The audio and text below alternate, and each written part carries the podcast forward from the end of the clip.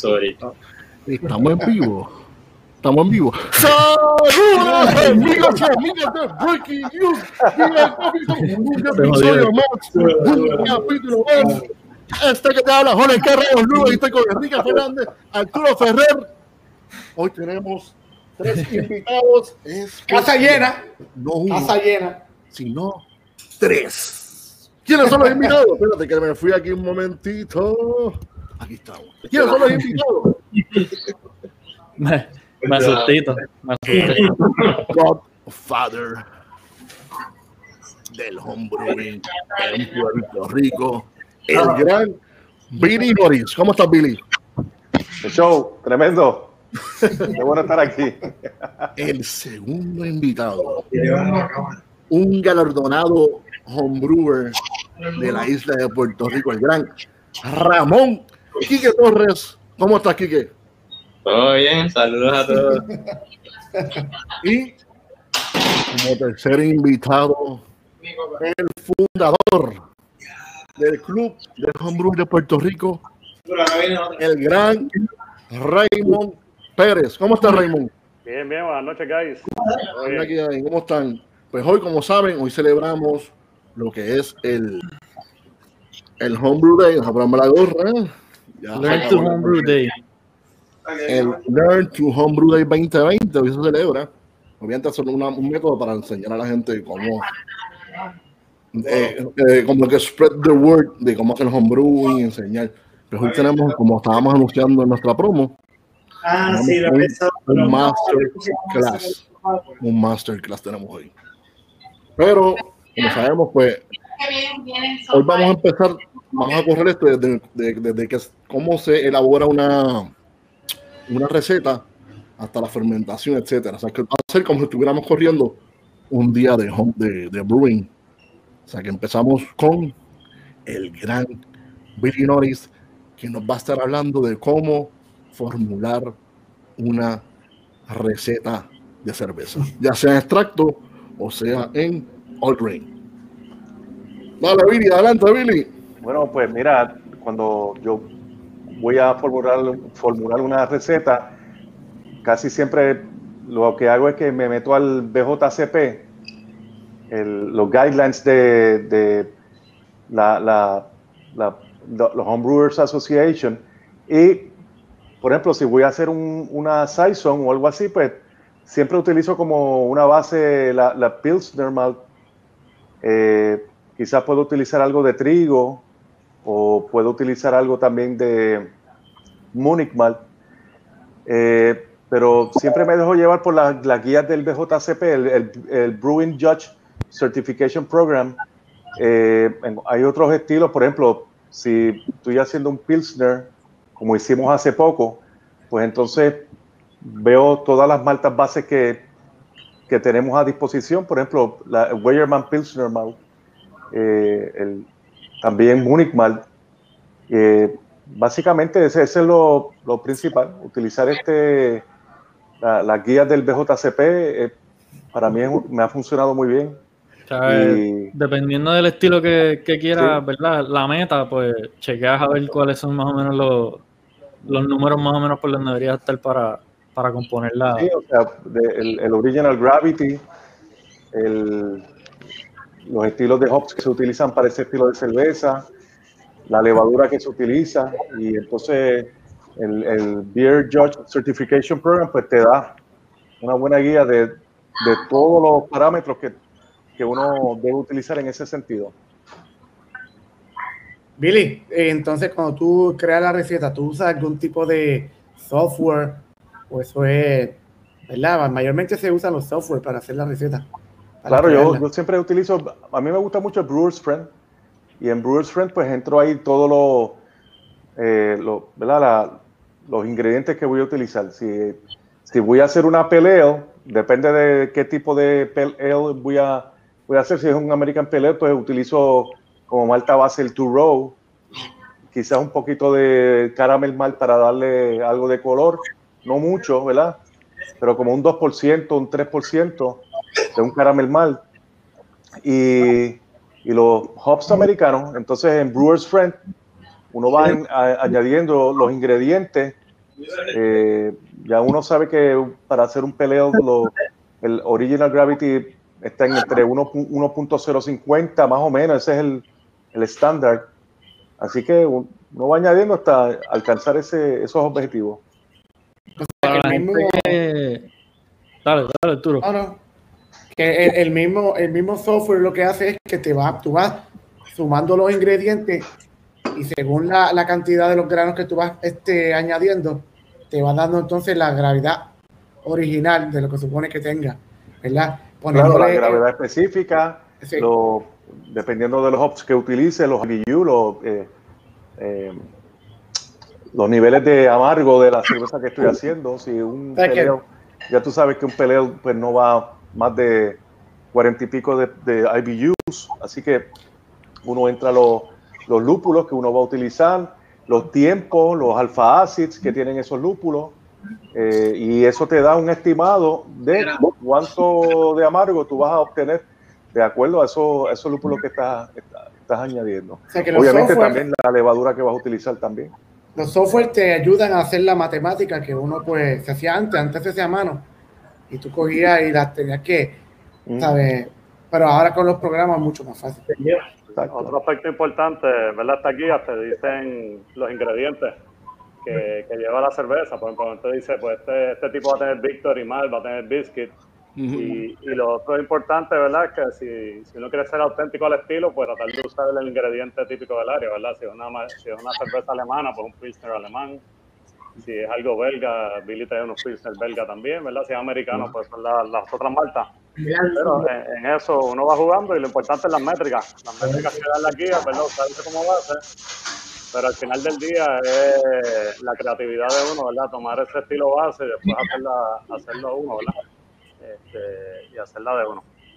Sí, Exacto, sí, es guía- que, es que en ese sentido, para eso es el homebrewing también, ¿verdad? Que uno, en, en homebrewing, uno, pues uno no, aunque uno tiene unas métricas y unos parámetros, pero eh, de vez en cuando no, no hay que atenerse a todo por las reglas. Así que uno, en homebrewing, uno hace lo, lo que uno quiera, ¿verdad? Obviamente, si quiere tenerse un estilo bien fidedigno, pues se atiene a, la- a las reglas completamente. Pero si te quieres salir un poquito, pues claro, tienes esa, ese, ese asunto para jugar un poquito. Quique, que tú ibas a decir que yo, mala mía, te interrumpí. y no te Oye, yo iba a decir, para la gente que, que nunca ha hecho beer en su vida, eh, lo que están hablando de los, de, los, de los granos, bases, etcétera, usualmente los granos más comunes que todas las cervezas tienen son o el American Pale Malt, que es lo que dicen Turo, el nombre de ese grano, y o Pilsner, que es de Europa. Esos dos son los más que se usan como grano base. La mayoría de las recetas quizás tengan 70% más de ese grano base, entonces tú le vas añadiendo otras cositas, specialty malts, cosas más tostadas, cosas caramelosas, que te pueden entonces alterar el color de la cerveza, los sabores. Eh, que así que entonces, pero la mayoría de las beers van a tener la mitad o más va a ser de un, de un grano Precisamente, Kike, en esa línea, gracias por mencionar eso, porque en esa línea, yo siempre cuando doy la clase de hacer cerveza, siempre menciono que hay cuatro tipos de granos eh, que son los principales. la, la- la malta base es la, la primera, que puede ser el two row, ¿verdad? la malta two row regular. El Pilsner malt es otra malta base, pero la segunda categoría, caramel o crystal malt, esos se usan bien pocos, entre un hasta un quizás un 10% del total de, los- de los ingredientes que uno utiliza. Luego vienen los- las maltas tostadas como las maltas chocolate y vienen después los- las maltas bien tostadas como el roasted barley. Y esos, esas últimas tres categorías, sacando la primera que es la malta base, esas últimas tres categorías se utilizan entre un 10 a un 15% como mucho. Y, y- y uno teniendo eso en cuenta, entonces ahí uno juega, tiene para jugar eh, eh, en el diseño de una, de una receta. Sí, ahí en el diseño también hay, hay una trampa de- del principiante a veces, que es eh, que hacer un, diseñar una receta demasiado compleja para empezar, ¿verdad? Entonces tiene siete specialty malts, este, tres bases, café, coco, puré fruta. Y, y la realidad es que esto es un ejercicio en fermentación, ¿verdad? Hasta tanto uno no logra hacer una fermentación como uno la quiere hacer, ¿verdad? Este, se, una fermentación limpia, adecuada, pues el diseño de la receta toma una, segundo, una segunda base en ese, en ese aspecto. Así que a veces, ¿verdad? comenzando, es mejor mantener una receta sencilla, donde no puede haber el resultado de fermentación si es el que uno quiere, sin que se esconda un poco en algunos de los sabores más over the top. Y después de eso, después de eso la imaginación de uno es el límite. Pero al final del día hay que tener la fermentación este, eh, al día antes de, inventar muchas recetas. ¿Qué, ¿Qué, diferencia hay entre una malta base y una new specialty, un specialty malt? La diferencia principal, bien, de ahí que vamos a obtener más porcentaje de, de, pues la, la, malta base, digo, yo no sé si alguien quería, alguien más iba. No, no, tú, eres, tú eres, tú. O oh, Quique, Quique. La diferencia entre una base o un specialty, pues es el nivel del, del tueste del, grano o, el tipo de tueste que le dan al grano, si es más caliente, más carameloso, si es más quemado, puede ser más roasty, más chocolatoso. eso, yo creo que es la diferencia. La base es una malta como que la secan la, bien poco, en diferencia del specialty, pues que la, la tienen más tiempo en los hornos para crear diferentes sabores y colores. Y por esa línea de lo que está diciendo aquí, que eh, le quitan eh, capacidad de fermentación, o sea, la base de malta, al ser tostado bien livianito, tiene muchos azúcares fermentables, que entonces tú lo puedes extraer para que te den el porcentaje de alcohol o el azúcar que estás buscando. Todas las maltas specialty, si tú haces una beer 100% specialty, no vas a, no vas a sacar azúcar, no te va a fermentar, vas a hacer un un caldo de siropa ahí, ¿no? También no puede ser 100% Black Patent. Eh, no puede ser. La balsa base. El sazón, por decirlo así. Sí, la, la balsa base. El 90% de, de, la cerveza y el sazón ese 10% adicional uh de specialty que te puedes ir a chocolate, a quemado, a caramelo, a toffee. Este, con eso. Básicamente, las basas, la, la, la base malt es lo, el, el por ciento de, es donde tú le vas a sacar mayormente el azúcar al, al, al, al La malta base. Hay cervezas que son 100% malta base. Eh, eso, eso yo, a mí me gusta siempre destacar eso. O sea que si tú coges el, el, grano de la cebada, cuando se colecta, se recoge de los suelos donde se cultivan, ese grano así crudo no se puede utilizar para hacer cerveza. Pero entonces ahí es donde se coge y se, se maltea o se germina para que le aparezcan dos enzimas que son bien importantes, que son la amilasa beta y la alfa. Entonces, luego se, se coge de, esa, de ese grano, se, se, aparta un poquito para hacer los specialty grains. Y siempre lo comparo con la, una tostadora de café. Los que han visto una tostadora de café, pues el, así mismo se tuestan los granos, se hacen los caramel mal, se coge el, el grano ese que se apartó un poco, y para hacer un caramel mal, pues se le da un, un, tueste dependiendo de lo que se, quiera lograr, más tiempo a cierta temperatura eh, o menos tiempo a cierta temperatura. Y entonces, ¿qué sucede? Que en ese tueste la, las enzimas que se, se lograron en el proceso de malteado se activan y convierten las, los carbohidratos complejos en, en carbohidratos simples, pero lo único que son dextrina. Son carbohidratos simples que, que, no son fermentables, o sea que la levadura de cerveza no los puede convertir en alcohol. Por lo tanto, se quedan como un azúcar simple, eh, pero que, que va, va, a ser un residual en la cerveza y por lo tanto en eso, eso, esos granos no se deben utilizar eh, en una proporción muy, muy mayor porque entonces va, vamos a tener una sopa ahí muy espesa y muy dulce, así que, no, no, lo utilizamos ahí con cierta restricción. Exacto. Antes de pasar a, a, la, a la, parte del, del, molido, que fue que brinqué una parte, vamos a ver, vamos a probar unas cervezas, qué cervezas están dando cada uno de nosotros. Este, Quique, ¿qué, te vas, ¿qué vas a abrir por ahí o qué te estás tomando? Quique, Quique con Quique K, Torre, con Q. Con K, con K. Con Q, con Q, mira, estás en... Quique, esquinita, aquí. Vamos a ponerle Ramón hoy tiene que ser Ramón, porque hay dos Quique. no se está escuchando este. Está mute, está mute, espérate. Está mute. Ahora, ahora sí. Estoy tomando un brown ale de Vermont, se llama George. Ah. De, de Hill Farmstead. Está bien rica. Calidad. Ay. chocolatosa. Debe de mucho specialty mal. Mira, yo me voy a tirar ahora mismo un homebrew que me sobró. Me sobró, me, so- me sobró un galoncito, no lo quería botar y yo dije, lo voy a meter aquí adentro. Esto es Eso una es un, eso es un una flux capacitor. Sí, mano, ya me pareció. Vamos a tirarle, era. Está muy, está muy alto, está muy alto, era. Hay que bajarle. Esto es un- una English beer que hice y yo dije, yo no voy a botar ese galón que, que me sobró. Pero este es homebrew. Y bueno, yo creo que es la segunda vez que la voy a probar, pero mira, ahí está. ahí, ahí, ahí está. qué show. Ese vaso está sucio. Pero, La producción. pero ahora sí, ¿verdad? Ahora sí. Ahora, este, Raymond, ¿qué te vas a dar por ahí? Estoy dando con una cerveza destilada, 12 años. Ok. Eso es bueno, eso es bueno también, eso me gusta, me gusta también. Es muy bueno.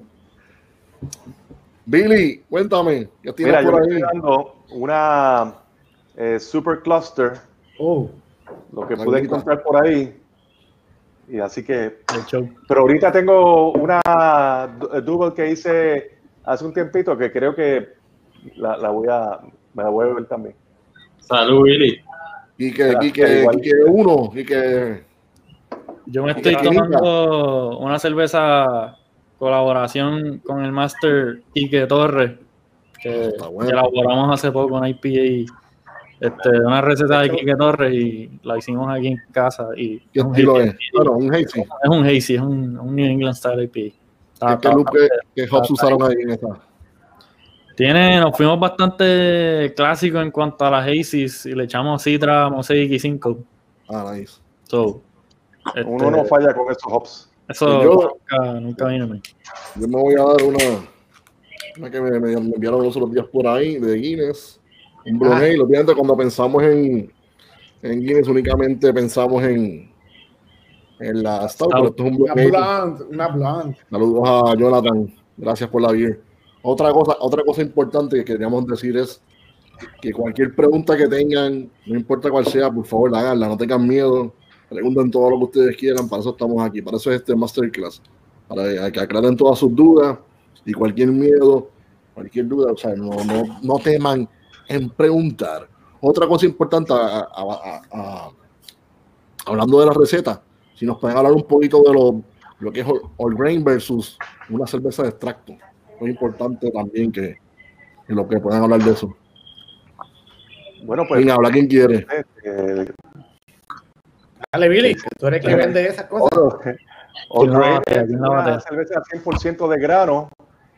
eh, y entonces ahí tú haces tu propio mosto, ¿verdad? O sea, eh, eh, requiere un poco más de eh, conocimiento, requiere más equipo, porque necesitas un mash tun, necesitas un, quizá un sparge tank, eh, necesitas una olla más grande para poder hervir más cantidad de wort, necesitas un wort chiller, Así que eh, eh, All Grain es un poquito más complejo, pero puede, puedes obtener unas cervezas más este, de más calidad. O extracto es simplemente, hay una, por ejemplo, una ma- manufacturera de cervezas que, o, de, sí, de, cer- de cerveza que cogen, eh, hacen un mash, hacen este, un wort, lo concentran, le reducen el, el agua, ¿verdad? Le hacen un vacuum para sacarle quizás el 80% del agua y entonces tienes extracto de malta y el, end user simplemente diluye ese extracto en agua, lo hierve con lúpulos y entonces el, trabajo se simplifica un poquito más. Así que eh, extracto es un poco más simplificado, All Grain requiere un poquito más de expertise y de, y de conocimiento, ¿verdad? y más equipo también. Literalmente lo que el, el, el extracto es lo que tú sacas del match. Es, ese, ese wort, ese, esas azúcares este, que tú tienes una está hora o- o te estás ahorrando por lo menos eh, mucho tiempo y eh, pues, lo tienes concentrado, lo único que tienes que es tirarla, lo llevas al boil, lo llevas al boil y ya tú tienes cerveza. Sí, Lo bueno de extracto, ¿verdad? Que, que, que sirve es que puedes usar los mismos specialty malts O sea, está básicamente el base malt usándolo en forma de syrup y puedes usar los specialty malts, que puede ser algún cristal, este, chocolate, brown. Sí, roasted. lo, lo echas en el, en el agua, ¿verdad? Y, y haces algo similar a, a un all grain. Así que hay bastante, hay bastante maneras de inventar ahí también. Ok. Para Oye, yo creo que todo el mundo- sí, para la gente que esté acabando de empezar en esto, Sí, eh, yo recomiendo bastante que empiecen con un extracto, aunque sea un batch, porque le pueden coger el, el piso a la parte de fermentación, Sí, de sanitización, de las otras cosas que de verdad son mucho más importantes en el proceso. Tú puedes hacer la mejor, tú puedes cocinar el mejor mosto, pero si lo fermentas mal, te va a quedar la beer mal. So, Si aprendes primero con un extracto que vas a estar quizás menos tiempo, no te vas a frustrar tanto, lo fermentas bien, te sale bien, te vas a sentir más cómodo después haciendo algo 100% con los granos. Yo Hay creo que todo el mundo aquí-. Hay una pregunta aquí en el chat que dice, yo soy fan de la cerveza sour, ¿es posible hacer una sour con extracto? Y correcto, sí, básicamente el, el- lo que convierte en sour ya en el proceso de la, de la fermentación, donde le añades las bacterias que vayas a echarle, puedes hacerlo tanto extracto como, como el grain. Exacto. Y ahora, ahora tenemos una, ahora tenemos una levadura nueva que, que tiró el alemán, que tan siquiera no hay que echarle bacterias. Puedes hacer este, puedes tirarle esa levadura y en 10 días esa levadura produce alcohol y a la misma vez baja el pH y tienes una, una cerveza sour, eh, sin la necesidad de tener que comprometer tu equipo con, con bacterias y eso. O sea que o sea que es como, una es como tirar una levadura regular. Exacto. La- la- esa es la Philly Sour del alemán, que está tremendo. A mí mismo yo hice, yo preparé una receta para un cliente de una eh, eh, Flanders eh, Red Sour. Sí. claro, no va a quedar con la complejidad que tiene una cerveza de esas de Bélgica, pero, pero va a quedar sour. Y ya yo he hecho cervezas con esa levadura y quedan súper chéveres, bien ¿Y buenas. esa, esa mezcla tiene lactobacillus o es una levadura? No, eso no tiene lactobacilo, eso es la quinasia, se llama, es una, es levadura totalmente, levadura. Y no es, no es Produce, produce No, el ácido láctico a la misma vez que está Exacto, o fermentando. sea, exacto. No es, no es un Saccharomyces cerevisiae ni, ni, ni es una bacteria, es un- una levadura salvaje que se llama la quinasia no sé qué y ti- tiene la habilidad de, de producir alcohol y de bajar el pH y, y hacer sour una beer. O sea que, nice. que está, es, es algo innovador, bien, es un game Hay, changer. hay varias ahora saliendo. eh, la gente Sí. del alemán sacaron, ya tienen dos.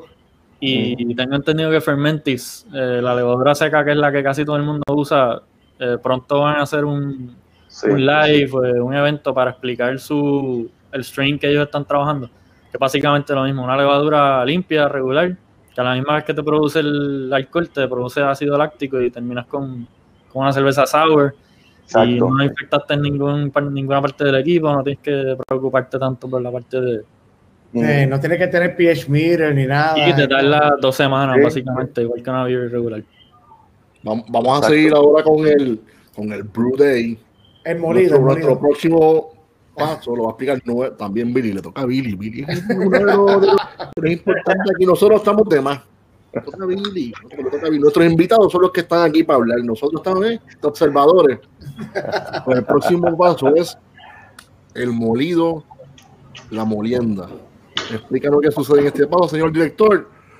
Corre el video, bebé. Muy bien. Pues mira, en, en el caso de- del molido de los granos, es bien importante porque uno tiene que tener un balance entre un molido muy finito o uno muy grueso. Si uno tiene un molido muy finito, pues eso va, va a significar que cuando hagamos la cerveza, el mash, con los granos, pues vamos a tener un- una eficiencia grande, pero nos corremos el riesgo de que al molerlo tan finito se, la cáscara se pulverice y entonces tengamos un mash estancado, stock mash, y entonces el agua no, no fluya, no percole, y por lo tanto no saquemos los, los azúcares, no, no, no sacamos esos azúcares que no, son, son bien importantes. Por otro lado, si hacemos un molido que es muy grueso, por un lado vamos a tener un filtrado cuando hagamos el sparge, un filtrado muy bueno porque la cáscara está intacta, pero entonces vamos a tener una eficiencia muy bajita porque no vamos a, lavar esos azúcares que nos, nos hacen falta a nosotros. Por lo tanto, buscamos, buscamos tener un balance, algo que, sea ni muy finito ni muy grueso. Ese, es el balance que, apropiado que, buscamos nosotros. Lo que pasa algunas veces cuando tú la tiras bien finita, se convierte entonces lo que es este casi una una es, tan finita que te sí una harina y te tapa entonces el mash en los, hoyitos y para que el agua percore por ahí toma tiempo y tiempo. El grano, el grano tiene la cascarita, tú quieres exponer la, la, la membrana adentro, que es lo que tiene el azúcar.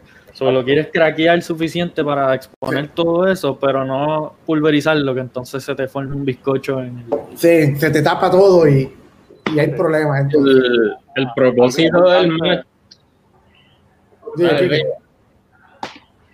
no, yo iba a decir que... Lo importante del molido es que la eficiencia del brew day de uno o del brew house de uno depende bastante directamente con ese molido.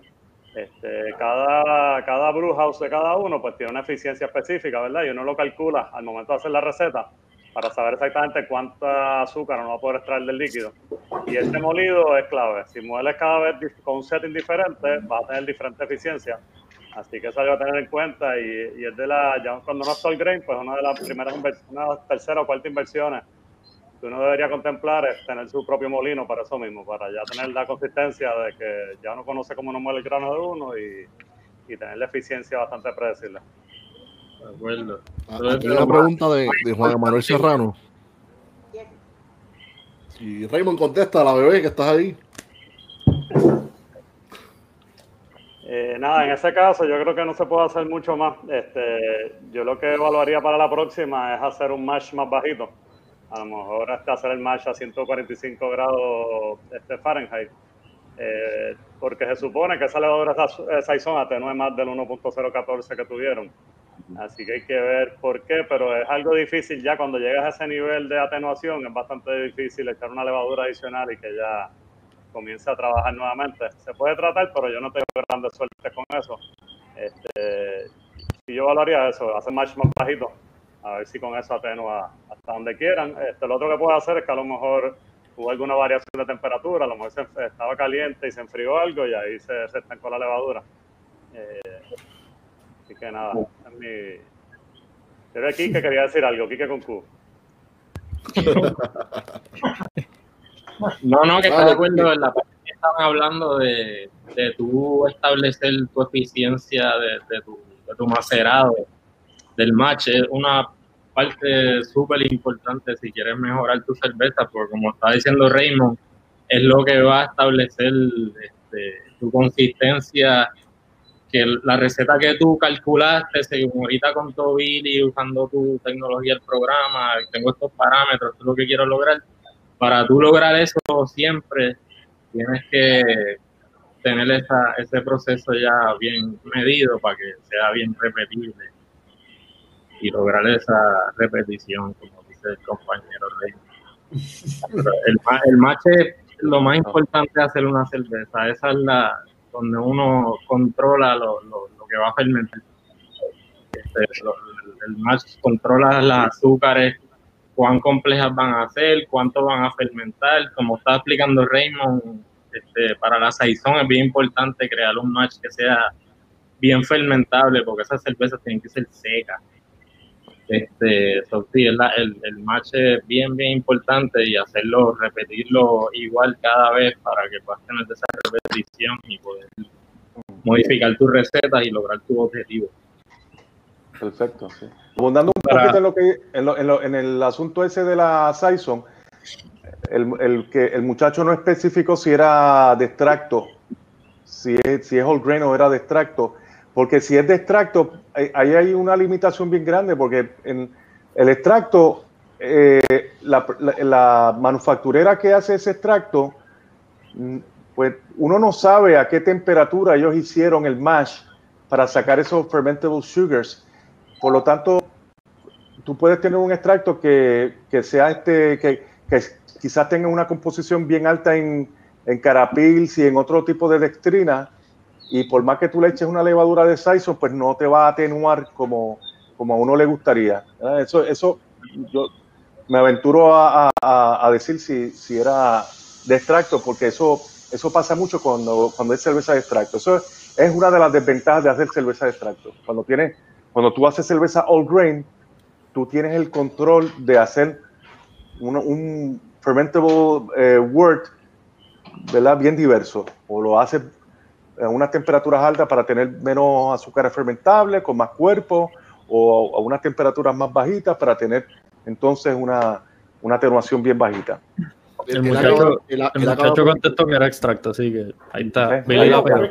Raymond, te pregunto, ¿qué es atenuación? Porque estamos escuchando esa palabra, atenuación, atenuación, atenuación. vamos por parte, eso es al final, fermentación, vamos por paso. Ok. lo, que, lo, que yo, lo que yo iba a añadir ahorita, estaban hablando de eficiencia, de la eficiencia de los sistemas. Esto es un porcentaje. Tú tienes una eficiencia de MASH. Muchas veces quizás vean, ah, mi, mi sistema tiene 75% de efficiency del MASH pues, y la gente dice, ¿cómo rayos yo llevo este número?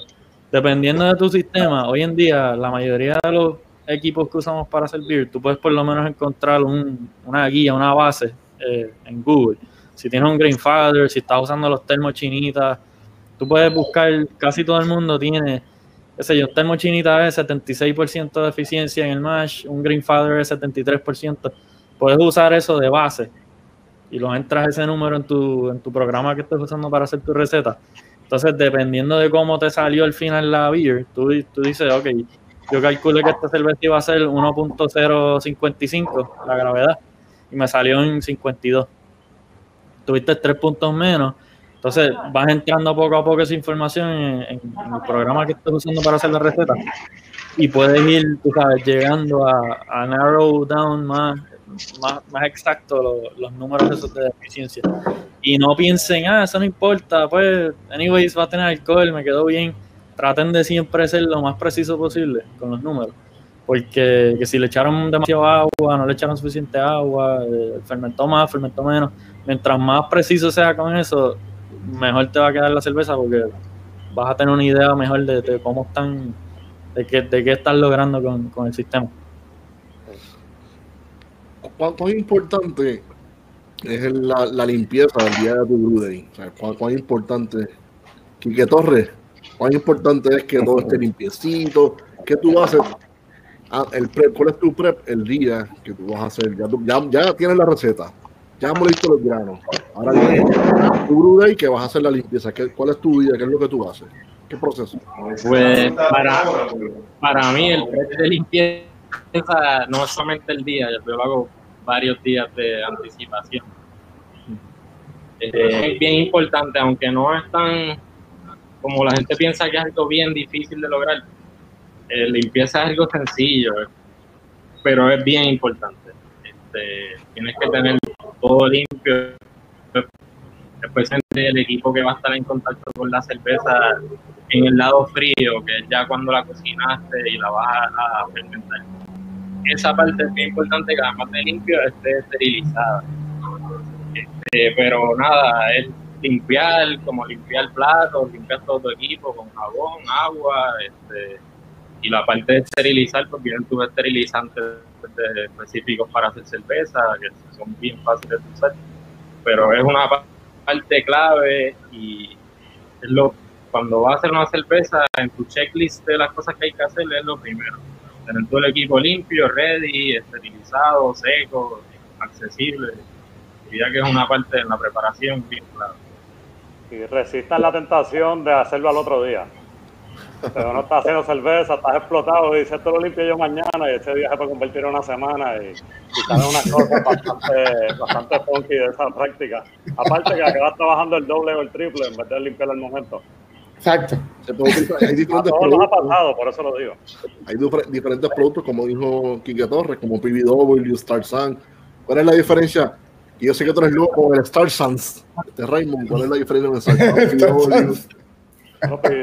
PBW son dos propósitos diferentes. PBW es para limpiar Y básicamente es, un limpiador para sacar el sucio difícil, ¿verdad? A lo mejor tienes una olla que tiene residuos de malta quemado en el fondo, puedes tener este, pedazos de grano, ¿verdad? Que quedan como una costra.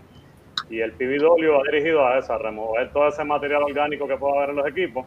Es un químico bastante fuerte, ¿verdad? Uno cuando lo toca, a lo diluyes en agua y lo toca, te sientes que, que las manos como que, como slimy se arruga, se arruga. que se está desgastando la piel este, siempre, siempre guantes. Pero el pedido el uso es eso, es una limpieza profunda para sacar todo el material orgánico que pueda tener este el, equipo. El Star Sun, que es un sanitizer, eso es, para sanitizar o casi esterilizar algo. Este, usualmente el sanitizer se usa cuando después del proceso caliente, cuando ya estás entrando con, con el Word que ya sirvió, ya se enfrió todo lo que toque la cerveza después de servido, debería estar este, limpio con Star Sun, que es un acid base sanitizer.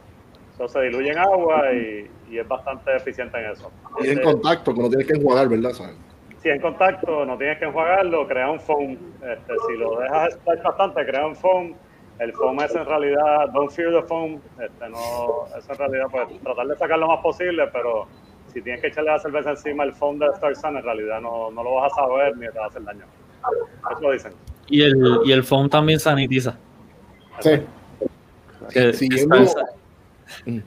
Dale, sí, que Star, Star Sun ha dicho como que no solo no trates de eliminar el foam, que el foam también está sanitizando todo lo que toque. O sea, que el foam es cierto, puede ser sí, que sea bueno, porque con bien poquita cantidad de Star Sun puedes sanitizar un contenedor grande, no tienes que llenarlo hasta las teretas. Exacto. Exacto, porque el, el, el, foam que crea el Star Sun llega a partes que quizás el líquido no por sí solo no llega, pero ese foam llega a otros sitios y, y ayuda a abarca, a, abarca más. Este, ¿verdad? otras áreas de, de, los equipos que uno esté usando. Aquí tenemos una pregunta de Dimber Ríos. ¿Qué equipo necesita un beginner para comenzar a hacer una cerveza y esa pregunta la va a contestar Billy, porque tiene el Caribbean Brewing. A ti primero tienes que ir a coger la llave de tu carro, prender tu carro, ir a Carolina Caribbean Brewing y Billy te va a atender. Billy, Billy, mira, bello. Y la atiendo con cariño y dedicación. ¿De dónde mira, es, Cuéntale. Es muy sencillo, o sea, eh, hay un equipo que viene con dos pailas eh, de fermentar, o sea, dos pailas de plástico una de, las ambas son de 6.5 galones, una es para fermentar, la otra es para embotellar. Ese equipo tiene un autosifón para hacer una transferencia de la cerveza una vez se fermenta, tiene hidrómetro, tiene un capper para poner las chapas de la botella, tiene, tiene una bolsa con chapas de, de, botella, tiene el desinfectante, tiene todo lo más esencial para hacer este cerveza. Y aparte de eso, necesitas una olla con una capacidad de 5 galones. Puedes usar una de 3 galones y medio, pero lo mejor sería utilizar una olla con una capacidad de 5 galones y obviamente un kit de receta que viene con los ingredientes para hacer un batch de 5 galones. Así que un, basic equipment, el, la olla y el kit de receta. De, verdad que no, estamos hablando en dólares y centavos, más o menos. Estamos hablando con 150 dólares aproximadamente. Más o menos. Hay componente adicional que para la parte de fermentación, este, ciertamente uno puede fermentar este, sin uso de nevera, pero es más, es más complicado y, pues parte de, de, las claves de una buena fermentación es el control de temperatura. Así que sin nevera es bastante difícil hacer eso, así que este, el budget en el segundo este, la segunda compra pues sería algún tipo de nevera, alguna manera de mantener este, en temperatura estable ese, ese fermentador. eso es muy cierto, exacto. Yo tengo un amigo que tiene, que el hombre tiene, tiene unas agallas ahí bien, bien chéveres. El hombre fermenta, él tiene una neverita de playa, echa agua y congela varios padrinos de refresco, ¿verdad? Los convierte en agua y por la mañana le echa dos este, de esos padrinos congelados. Cuando llega por la tarde del trabajo, le los sustituye por otros dos más. Pero obviamente, aunque eso es algo viable, ¿verdad? Un método bien económico, para fermentar, pero requiere mucho esfuerzo. Como dijo Raymond, si tienes una nevera con un controlador de temperatura, pues ahí vas a tener una fermentación bien consistente por el tiempo, el periodo que, que, se necesite para hacer la, la, fermentación. ¿Hay, Hay, una este, hay alguien en este panel que dejaba el aire split unit de su cuarto prendido. la semana de fermentación 24 horas al día. Yo no voy a decir quién es y que no levante las manos yo no sé, yo de quién tú estás hablando, yo no sé de Se tiró, se tiró el mismo en medio. Mira, hay una pregunta. Yo me, estoy, yo me, estoy, riendo, pero yo lo hago con los starters. 500 pesos de luz el mes que hiciste el beer. Chacho, que sí, que. Mira, Mira, hay, dale, dale, Arturo. Hay una pregunta que dicen eh, si pueden explicar sobre la segunda, segunda fermentación. La segunda fermentación en realidad ya no se está utilizando tanto porque básicamente mucha gente lo hace, pero mayormente es para aclarar la cerveza. Pero no se utiliza básicamente porque está llevando entonces Word a coger este más oxígeno o, oxidar la cerveza cuando no es necesario. ¿Sabes? si tú quieres, mayormente la gente lo que hace es, lo, hacía para sacar la cerveza de la levadura. Porque supuestamente era mala para la cerveza, te daba flavors, pero en realidad eso no, eso, no ocurre. Es mejor dejarla todo el tiempo en un primary fermenta, eh, fermentación, lo dejas ahí.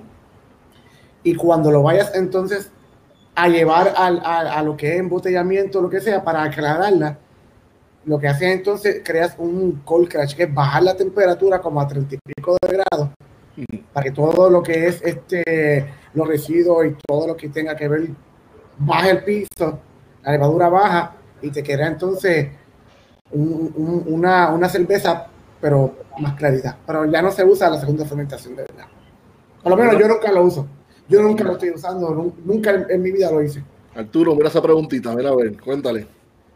La ves. ¿Qué problema de flavor causa los errores en sanitización? Bueno, eh, eh, obviamente lo que hace es que te la pueden... Te la pueden convertir en sour. Sí, literalmente te entra bacterias, te entra... Yo he probado cerveza que, que, que no están sour y terminan siendo sour. Yo... Sí, eh, te salen los off flavors que tú no quieres que te salga una cerveza, se te daña la cerveza. No te va a hacer daño, no te va a matar ni nada, solamente que no vas a saber cómo es. Yo creo que algo importante en aclarar es que la mayoría de los off flavors en las beers, los sabores que tú no quieres que estén ahí, no son por limpiar mal. La mayoría pasan por, por errores en fermentación, temperaturas, etcétera. Sí es bien importante limpiar y sanitizar, pero honestamente es bien difícil infectar una cerveza. Si tú estás usando levadura fresca, la cantidad que se supone que sea, y hiciste una limpieza relativamente sencilla, no tienes, no tienes que irte bien exagerado con Clorox ni nada. La mayoría de los flavors que sí, ay, me sabe mantequilla, me sabe curita, todo eso es por, el, por, por problemas con la fermentación, la temperatura, no le echaste la cantidad de levadura correcta. Eh, hay, hay, muchos otros factores que no necesariamente pienses como que diantre me quedó mal la beer, no limpié bien tienes que mirar otras, otras partes del proceso que, de verdad son más importantes que eso. Billy, te preguntaron algo ahí. Sí, una pregunta para Billy. Sí, ¿qué estilo es idóneo para un primer homebrewing? Mira, a mí, yo siempre pienso que un peleo es como que un estilo bien, bien fácil de hacer y es un estilo, de hecho, para mí un peleo, ese es mi estilo favorito de cerveza.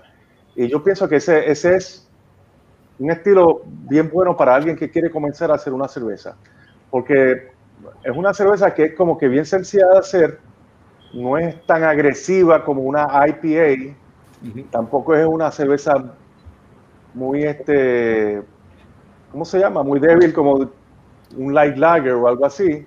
Así que me parece que es un peleo, un buen peleo. Y es algo forgivable, que si cometes algún error, por lo menos, te lo vas a disfrutar este, pero sí, ese es el estilo por excelencia para empezar. Sí, yo creo que hay una pregunta. Estábamos hablando de equipo y Mariana había preguntado sobre equipo básico para el grain. Dice que habíamos hablado del distracto. Cierto. y, y, en el caso del grain, la diferencia en verdad, pues el, hay un equipo adicional que es la hornilla, una hornilla tipo camping de esta externa grande, este, porque ya cuando llega whole grain, la estufa no, no, no va a llegar, ¿verdad? Por varias razones. Uno, porque te van a botar de la casa. Segundo, porque la estufa no va a tener la fuerza de lograr el hervir, por ejemplo, 8 o 10 galones. este, 5, 6, 7, 8.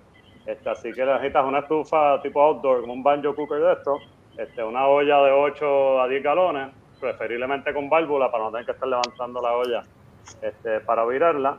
Eh, y un mashton. Yo, pues, este, de los, todavía lo tengo por ahí. El mashton que a mí me, todavía me gusta mucho es el tipo cooler, que, que viene con fast bottom. Esto uno le, instala un fast bottom, una válvula y una, y una manga. Y funciona excelente. tiene muy bien la temperatura y, y es el, el Home Depot Coleman. Eh, sí, los coolers esos de agua, que son los Home Depot, que son chinitas. Los chinitas, los chinitas de, que ven por ahí en construcción, etcétera. entre la estufita, la olla, el mashtun y un, ¿verdad? Ya cuando estás en ese tamaño, pues vas a necesitar algo para enfriar ese, ese mosto ya de 5, 6, 7 galones. Así que un chiller que quepa en esa olla o si no, o si no otro de placa, como los que ven de Billy allá en Caribbean Brewing pero es un buen es un buen cambio, ¿verdad? Este, y es algo bastante doable este, y, abre mucho las puertas de, experimentación. Ahí ya puede, ya, ya puede hacer lo que tú quieras. Yamil, la respuesta es que sí. Claro, ustedes, ustedes tienen un Grainfather, o sea que ustedes pueden abundarle a él un poco más, más a él. Pero las paelas mayormente se usan para fermentación. El, el, el es, un, es, un, es literalmente un sistema de brewing. Pero está diciendo que después de las pailas, que sí es bueno tener un Grainfather. Ese es el step up. Después de los termos. Sí, sí, de, los termos, sí, porque paila, cuando uno habla de paila, más o menos es la que tú usas para fermentar, que son las pailas de pintura. Claro, sí. O sea, la paila es como que el equipo bien rústico, bien casero, pero que funciona muy bien. Sí. Y el Grandfather es, es, el Cadillac, el Mercedes-Benz de ¿verdad? Para hacer el green. Este, yo mismo, yo tengo Grandfather, yo tengo un Grandfather, este, y tengo también este, el equipo casero de los coolers con el fast bottom. Y algunas veces cuando yo voy a hacer una cerveza eh, que quiero hacerla rápido o algo, lo que utilizo es el equipo el run cooler. O sea que depende de lo que, lo que uno quiera hacer. Pues, él puede usar el Green como quiera fermentar en paila, o sea que eso no tiene que ver una cosa. Sí, por eso. Yamil, ese muchacho que escribió, él tiene, él tiene, él, él empezó hace poco a hacer cerveza pero yo quisiera que ustedes vieran todo el equipo que él tiene. Qué bien. Él tiene, Grandfather, él tiene fermentador SS Brutec, o sea que el tipo está ranqueado bien duro. Billy, le IPA, le IPA, nos vas a compartir. Todo a mí se me olvidó eso, sorry. Ah, pero el Grandfather, el beneficio de Grandfather en verdad es la automatización. Tú sabes, que tiene, eso tiene su app, tú lo pones, haces la receta ahí mismo, le das el botón y 90% de las veces funciona como lo, anuncian.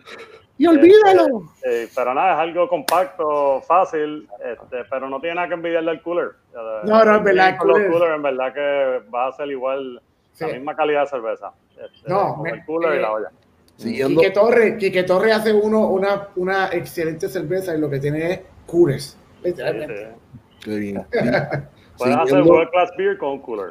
Claro. Muy bien siguiendo con, con Raymond. Raymond, vamos a, vamos a seguir con el Brew Day. Exacto. ¿Cuán importante es el perfil de, del agua que vayas a utilizar el día que vayas a confeccionar la, la receta? ¿Cómo tú ajustas? ¿Qué tienes que hacer? ¿Cómo, ¿Qué es lo que tú haces?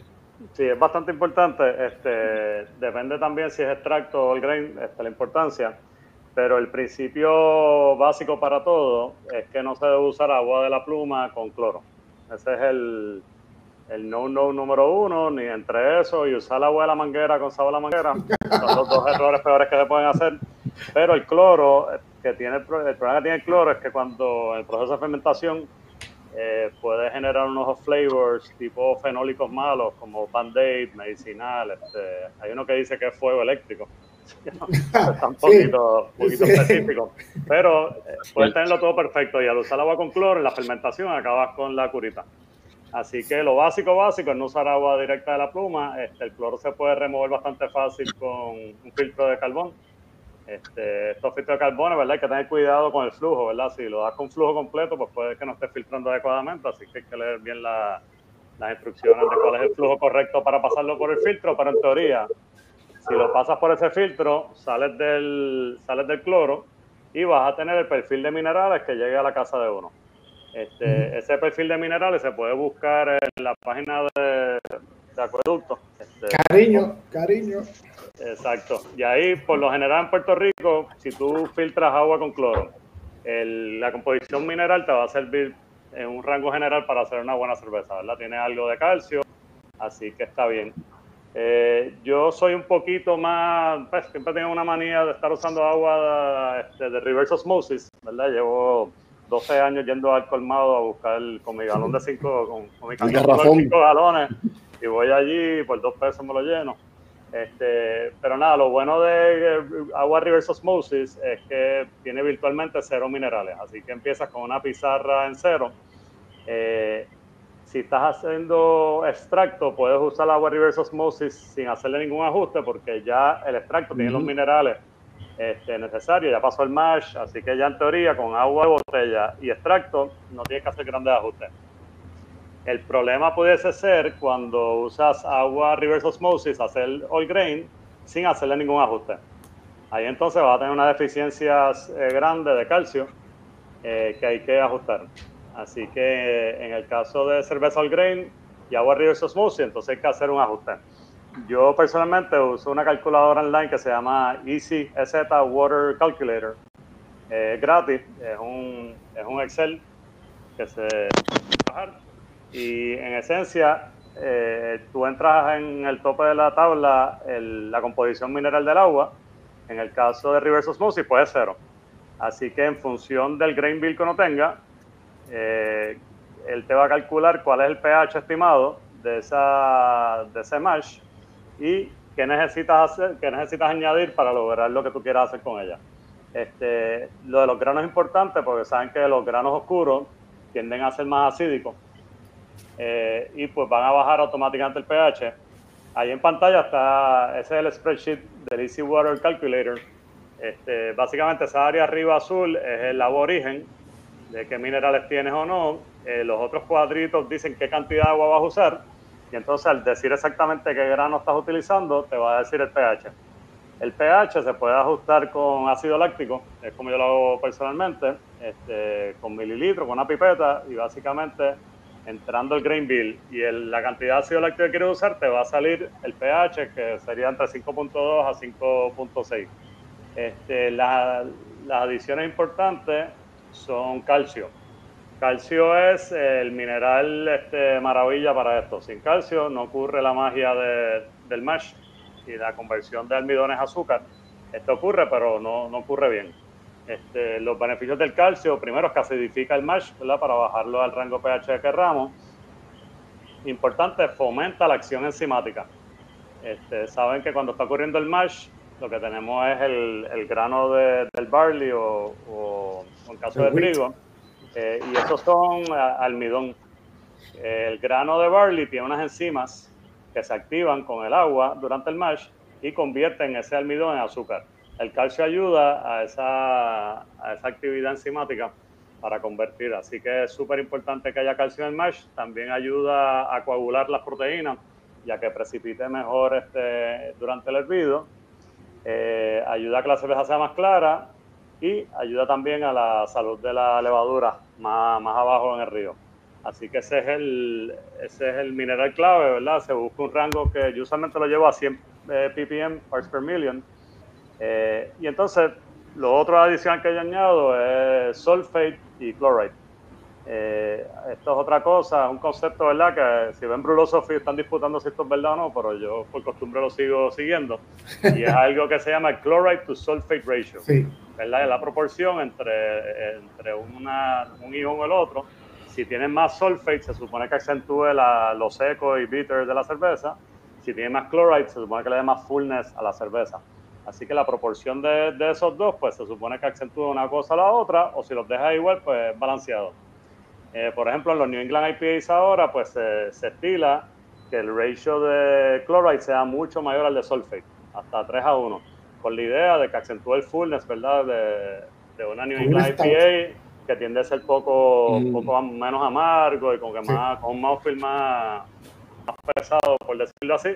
Tradicionalmente las IPAs pues subían el sulfate para acentuar el bitterness. Así que nada, se juega con esas dos cosas. Este, chloride y sulfate vienen atados a calcio. Este, está el calcium sulfate, que es el gypsum, y el calcium chloride. Así que para lograr el nivel de calcio de 100 ppm, uno entonces juega con el balance de los dos hasta llegar a esa cantidad. Y esa calculadora que, que estaba enseñando en pantalla ahorita les dice exactamente, dependiendo qué añadas, eh, cómo queda ese balance de chloride to sulfate y los parts per million de, de cada uno. En teoría, con eso está ready. Este, algunos de los otros minerales que usualmente se echan se pueden suplementar con GIS Nutrients este, mm. que viene, o la misma malta te da, lo, te da el magnesio, el hierro, etcétera. Así que yo, como práctica, yo no le añado nada más que no sea el lactic acid para el pH, calcium sulfate y calcium chloride. Y con eso, pues logro, logro lo que quiero hacer con el agua. En ese, Raymond, en esa, en esa, en esa calculadora, también para, para manejar el, el, el porciento que tú tienes que, que, tirarle de lo, de lo, del calcio, tienes que meter obviamente la receta que tú estás usando. Eh, eh, la cantidad de, de two si tienes malta este, tostada, que te van obviamente a decir cuánto por ciento de ácido, de, ácido tienes que meterle, porque mientras más malta tostada, menos ácido le tienes que meter entonces al, al match.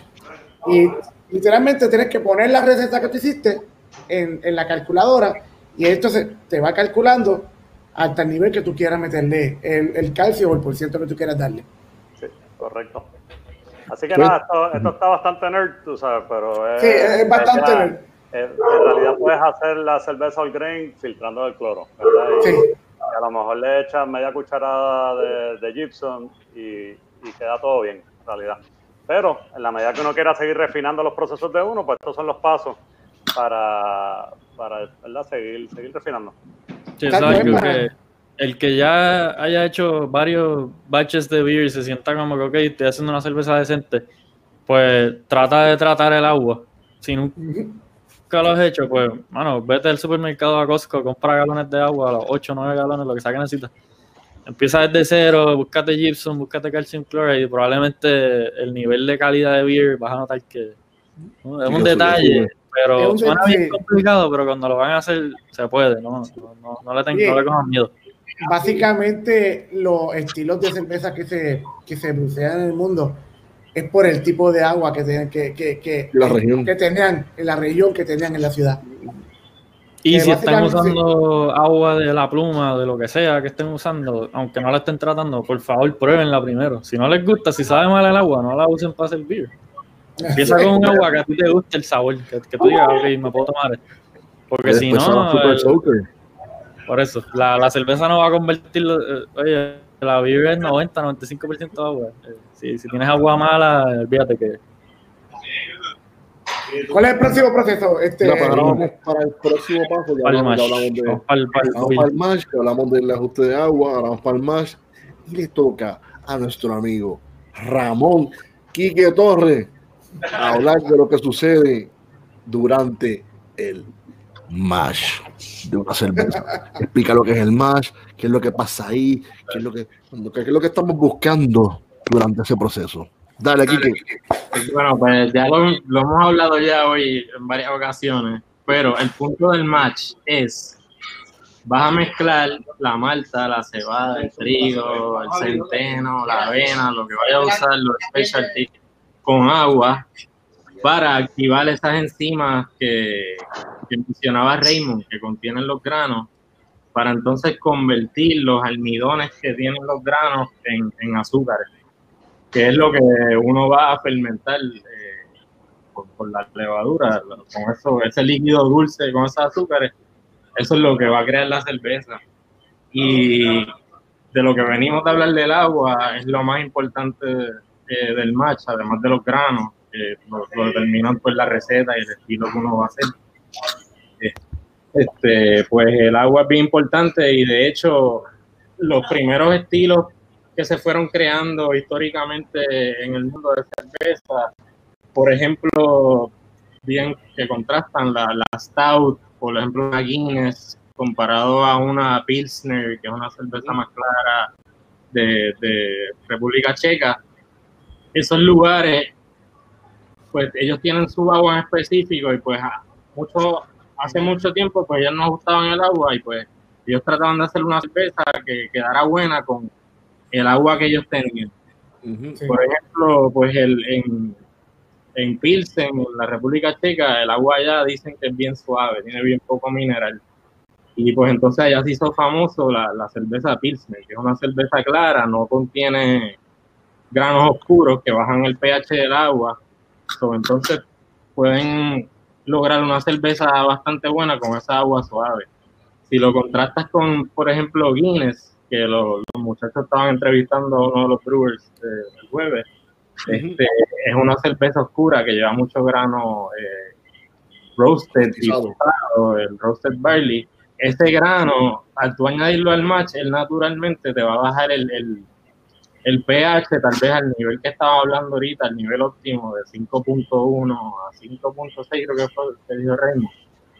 Sobre eso, eh, los estilos históricos tal vez ellos tenían esta agua y pues vamos a hacer una cerveza que cuando salga el match, pues logremos una cerveza de calidad y con los sabores y el balance de una cerveza bien drinkable. Pero te, pregunto, en, el, en el proceso del match, la temperatura es bien importante, ¿verdad? Explícanos por qué la temperatura es importante. Pues en el match tú estás mezclando los granos con el agua. El agua va a estar caliente porque dependiendo de la temperatura que tú mezcles, hagas ese mosto, la mezcla del grano y el agua, pues vas a activar diferentes eh, enzimas que contiene el grano.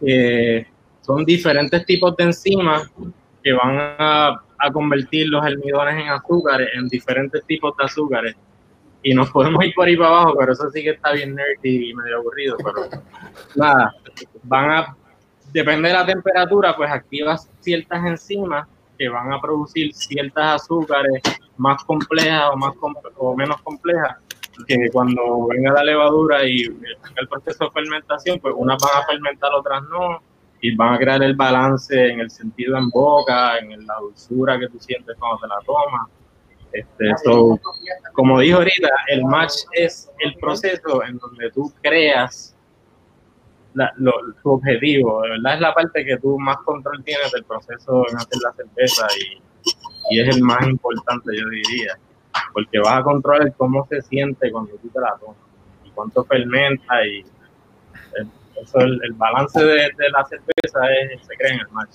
que te pregunto, entonces, si de momento yo digo, ok, tengo básicamente el match, este, una temperatura bajita, que es lo que crea, y a una temperatura alta. ¿Cuáles son el range de temperaturas de un match? Pues por, lo general, por, lo general, tú vas a hacer un match eh, entre 148 grados Fahrenheit a tal vez 156 grados Fahrenheit. Eh, mientras más bajito, está activando una, unas enzimas que van a crear un mosto más fermentable. Así que va a quedar, cuando la cerveza termine de fermentar, va a ser más seca, tal vez la va a sentir más amarguita, más, más como que más crispy en tu boca.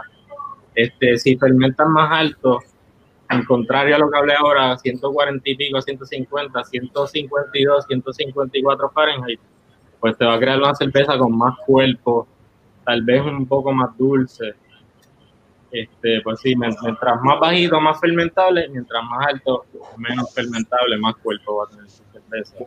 ¿Cuánto tiempo dura este proceso de mash? Para que la gente tenga idea cuánto dura la duración. El mash por lo general eh, se hace de una hora. Lo puedes hacer de más o menos. Si lo haces bajito, te recomiendo hacerlo de, de más tiempo, tal vez hora y media.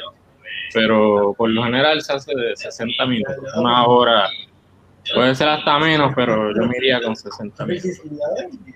Supongamos que hiciste un match de, de 60 minutos. Ya terminaste, ya le traíste las azúcares que necesitabas para eventualmente hacer tu. Se convierta en cerveza, porque lo que hiciste fue un monstruo, no una cerveza. Este, ¿Qué pasa después que termina el match de los 60 minutos? ¿Qué pasa? Ok, pues tú después de eso, pues tienes, como hablaron ahorita, está los granos y el agua en buen base, en un cooler, como habló Raymond, este, está todo mezclado y tú vas a escurrir eso para pasarlo a una olla donde lo vas a mezclar con el lúpulo, lo vas a hervir. Así que ese proceso se conoce como el sparge. Y entonces pues hay diferentes tipos de sparge, pero el propósito es escurrir ese líquido que tú creaste, el, mosto, de la mezcla del grano y el agua, algo dulce, si lo pruebas es como dulce, azúcar, malta, este, escurrir eso, separarlo de los granos. Pasarlo a otro envase donde lo vas a separar de los granos y pues allá lo vas, a continuar el proceso de la certeza con lo que se llama el sparge. El sparge literalmente es que tú tiras agua a cierta temperatura para entonces a ese grano que le queda un poco de azúcar es limpiar los granos y sacarle el azúcar que queda dentro de los granos, sacarle el azúcar que más pueda. Exactamente, todo ese azúcar que se creó, pasarlo al otro envase. Sí. Raymond, hablando de, del sparge, ¿cuáles cuál, cuál, cuál diferentes tipos de sparge hay? ¿Cuál es el beneficio de uno versus otro? Lo que nos puedas decir más de, Sparge como tal. Bueno, hay, tres métodos principales. Este, uno es el no Sparge, que es básicamente ya una vez logres el mash, drenas este líquido y haces la cerveza. Este, los otros dos métodos conllevan añadir volúmenes de agua adicionales, para lo que decía aquí que y Arturo, básicamente empezar a sacar líquido y seguir añadiendo para lograr extraer la mayor cantidad de azúcar posible en ese, en ese paseo. Este, el tradicional, y es el que usan las cerveceras comerciales, es el Fly Sparge, es básicamente esa agua, esa agua nueva la añades gradualmente, tipo, tipo ducha, encima del mash, entonces tratas de balancear la salida de agua con la entrada de agua, y ahí logras este, sacar la mayor cantidad de azúcar posible, que es la, la eficiencia por ser. Vas a lograr mayor eficiencia con Fly Sparge. El otro es Batch Sparge. Yo soy fanático número uno del Batch Sparge. Este, el concepto del batch básicamente es que vacías los primeros líquidos, este, después de hacer el, el off, que es básicamente en parte del proceso, antes de empezar a drenar el, el, el mash se saca un poco de líquido que va a salir bastante turbio, se devuelve a la parte de arriba del mash y se repite hasta que salga bastante líquido, bastante es claro el líquido, después vacía. Una vez vacía, cierra la válvula de nuevo, entonces le echas el agua ya, el agua Sparge debe tener una temperatura, no debe ser más de 170 grados Fahrenheit, pero debe estar cerca de eso porque mientras más caliente, más soluble va a ser el azúcar en el mash.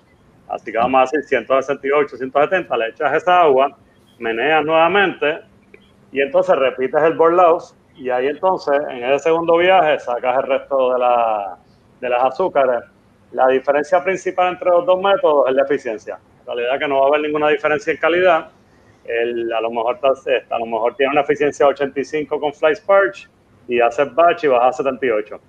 El efecto neto de eso es que va a tener que usar más granos para lograr los mismos números de, azúcar que necesita, pero en per se no, no conlleva, o sea, no, no hay gran diferencia fuera de eso yo siempre lo considero más práctico y por eso es mi gusto por el batch parch, porque ya tengo el del paso, he hecho agua y acabo de eso, tengo que estar este, media hora, 40 minutos, una hora velando el balance ese del, del fly sparge. Pero al final del día, para los gustos los colores y lo que más cómodo uno se sienta haciendo, es lo que Volviendo. ¿como cuánto, como ¿Cuánto tiempo se tarda uno en, en ese proceso de, de, del, del sparge? Bueno, el fly puede tomar de 30 minutos a una hora este, el, el, el, batch es mucho más rápido. Este, en ese sentido, pues ya tienes el agua caliente, la hecha, la vuelves a menear bien. Eh, yo usualmente lo dejo a 10 minutos, anyways, el, ese batch parch y después vacía. Este, sin tener que esperar el paso gradual del agua. Pero, pero se va a media hora, una hora, en cualquiera de los dos, fácilmente. volviendo otra vez rapidito, dos rapiditos, supongamos, volviendo otra vez al match Supongamos que tú se, te fue el damento y estás marchando 200 grados. ¿Qué va a pasar? Nada bueno. ¿Qué, puede, ¿qué, es lo que, ¿qué, es lo que, va a pasar ahí? No, nada bueno. Parte de estas enzimas que, que mencionó Quique, este, son bien sensitivas a la temperatura. Y ya cuando llega sobre 160 y pico grados, you, they're denatured, se llama, que básicamente mataste la enzima y no vas a lograr conversión de almidón a azúcar. Aparte de eso, va, va, a sacar taninos de, los, de la cáscara del grano, va a estar astringente. Así que nada, no es, ojalá que cuando eso pase ya haya logrado la conversión y que la astringencia no sea muy mala pero ciertamente no, no, es bueno. Ya a 168 grados, 170 grados, básicamente llegaste al punto que paraste toda la conversión de azúcar. Sí. O sea que si estás machando más de, de 168 no hiciste nada. Exacto. Y parte del propósito que no mencionamos, creo, del mash es el mash out, que es el, el, proceso en el cual subes la temperatura, el mash de la temperatura para parar la acción enzimática y básicamente lo que, lo que esa conversión del medio de azúcar que quisiste hacer. Nítido. Ahora vamos a hablar con Billy rapidito. Ya hicimos el splash y transferimos esa. ¿Qué hacemos con esa ¿Hacia dónde la transferimos, Billy? ¿Y qué pasa ahí? Ah, bueno, ahora a la olla de hervir. Y entonces ahí, exacto, ahí este, es bueno tener un, un hervido que sea bien vigoroso. El punto de ebullición es 212 Fahrenheit pero eh, muchos piensan que simplemente con que esté en ese grado, 212, es suficiente, pero debe ser un rolling boil o un, boil, eh, un hervido vigoroso. O sea que, este, aunque esté en 212 grados Fahrenheit, que esté moviéndose ese wort, porque el, el asunto es que queremos que todo el, el Word esté, eh, las proteínas se estén coagulando mientras estamos hirviendo. Eso es bien importante. Eh, las proteínas que, que, se coagulen en el hervido, eh, la isomerización de los ácidos alfa de los lúpulos, que también ocurre cuando se hace un, un hervido vigoroso. Nítido. Este, Raymond y, y, que durante el hervido, ¿Qué, qué pasa? En qué, qué, es lo que hacemos durante el video? ¿Qué, qué adiciones hacemos? ¿Le añadimos fruta? ¿Qué, qué cosas pasan? ¿Cuánto dura? ¿Cuánto dura el video? Dura? Este, pues el video dura como de una hora, hora y media, por lo general. Uno puede hacer cualquier cosa, pero por lo general una hora, hora y media. Este, está hirviendo el, el mosto, así que va, se va a ir concentrando poco a poco para llegar a la gravedad que es entonces. ¿Qué está pasando aquí en la bandeja?